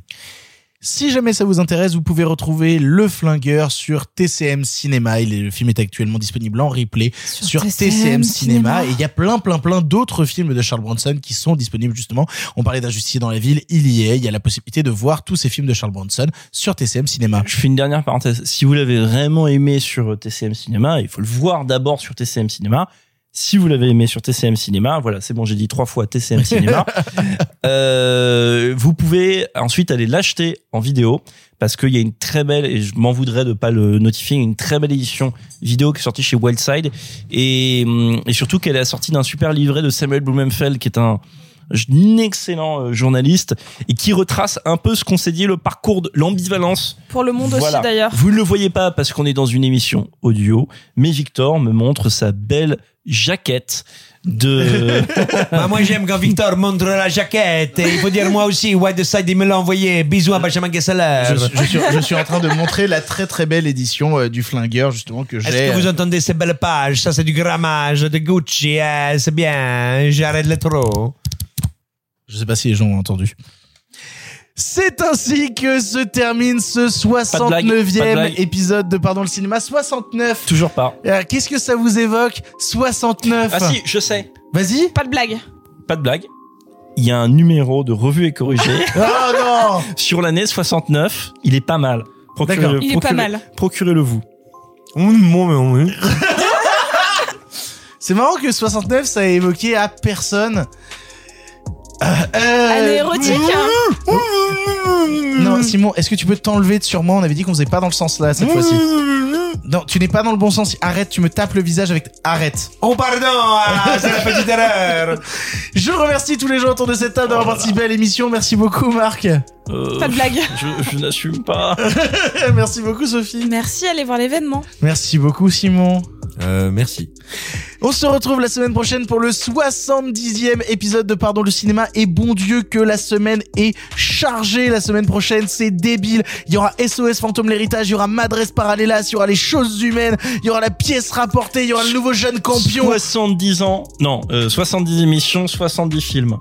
Ouais, bah non, c'est à peu non, près non, ça. non, ta gueule. Et 70 ans, c'est 70 ans, euh, dis donc. Ouais, c'est l'âge de mon papa. Chut. On vous embrasse très fort. On se retrouve la semaine prochaine pour un nouvel épisode. Ça me permet d'ailleurs de vous dire que on n'en a même pas parlé dans l'émission, mais vous avez sûrement eu en ouverture de cette émission une très belle pub pour Babel euh, qui est Mais diffusée. gra- euh, grâce à cette pub, Simon a appris à parler italien. Ah, c'est ah. incroyable. Ah, c'est incroyable, quelle belle application. Merci, Ridley Scott. Je, je me rends compte que ouais, on n'a même pas parlé qu'on était en partenariat avec Babel tout le mois. Bah merci beaucoup Babel. Vous entendez une super pub en intro de ces podcasts sur Babel. Bref, on se retrouve la semaine prochaine. Salut, salut les copains. Arrêtez, j'en suis fini.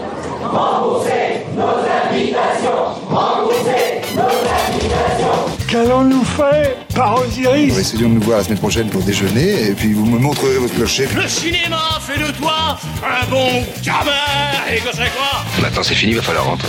Je vais aller me faire une toile. Ok, amusez-vous bien tous les deux. Moi, ça, j'y compte. Bonne soirée. Merci. Have a great evening.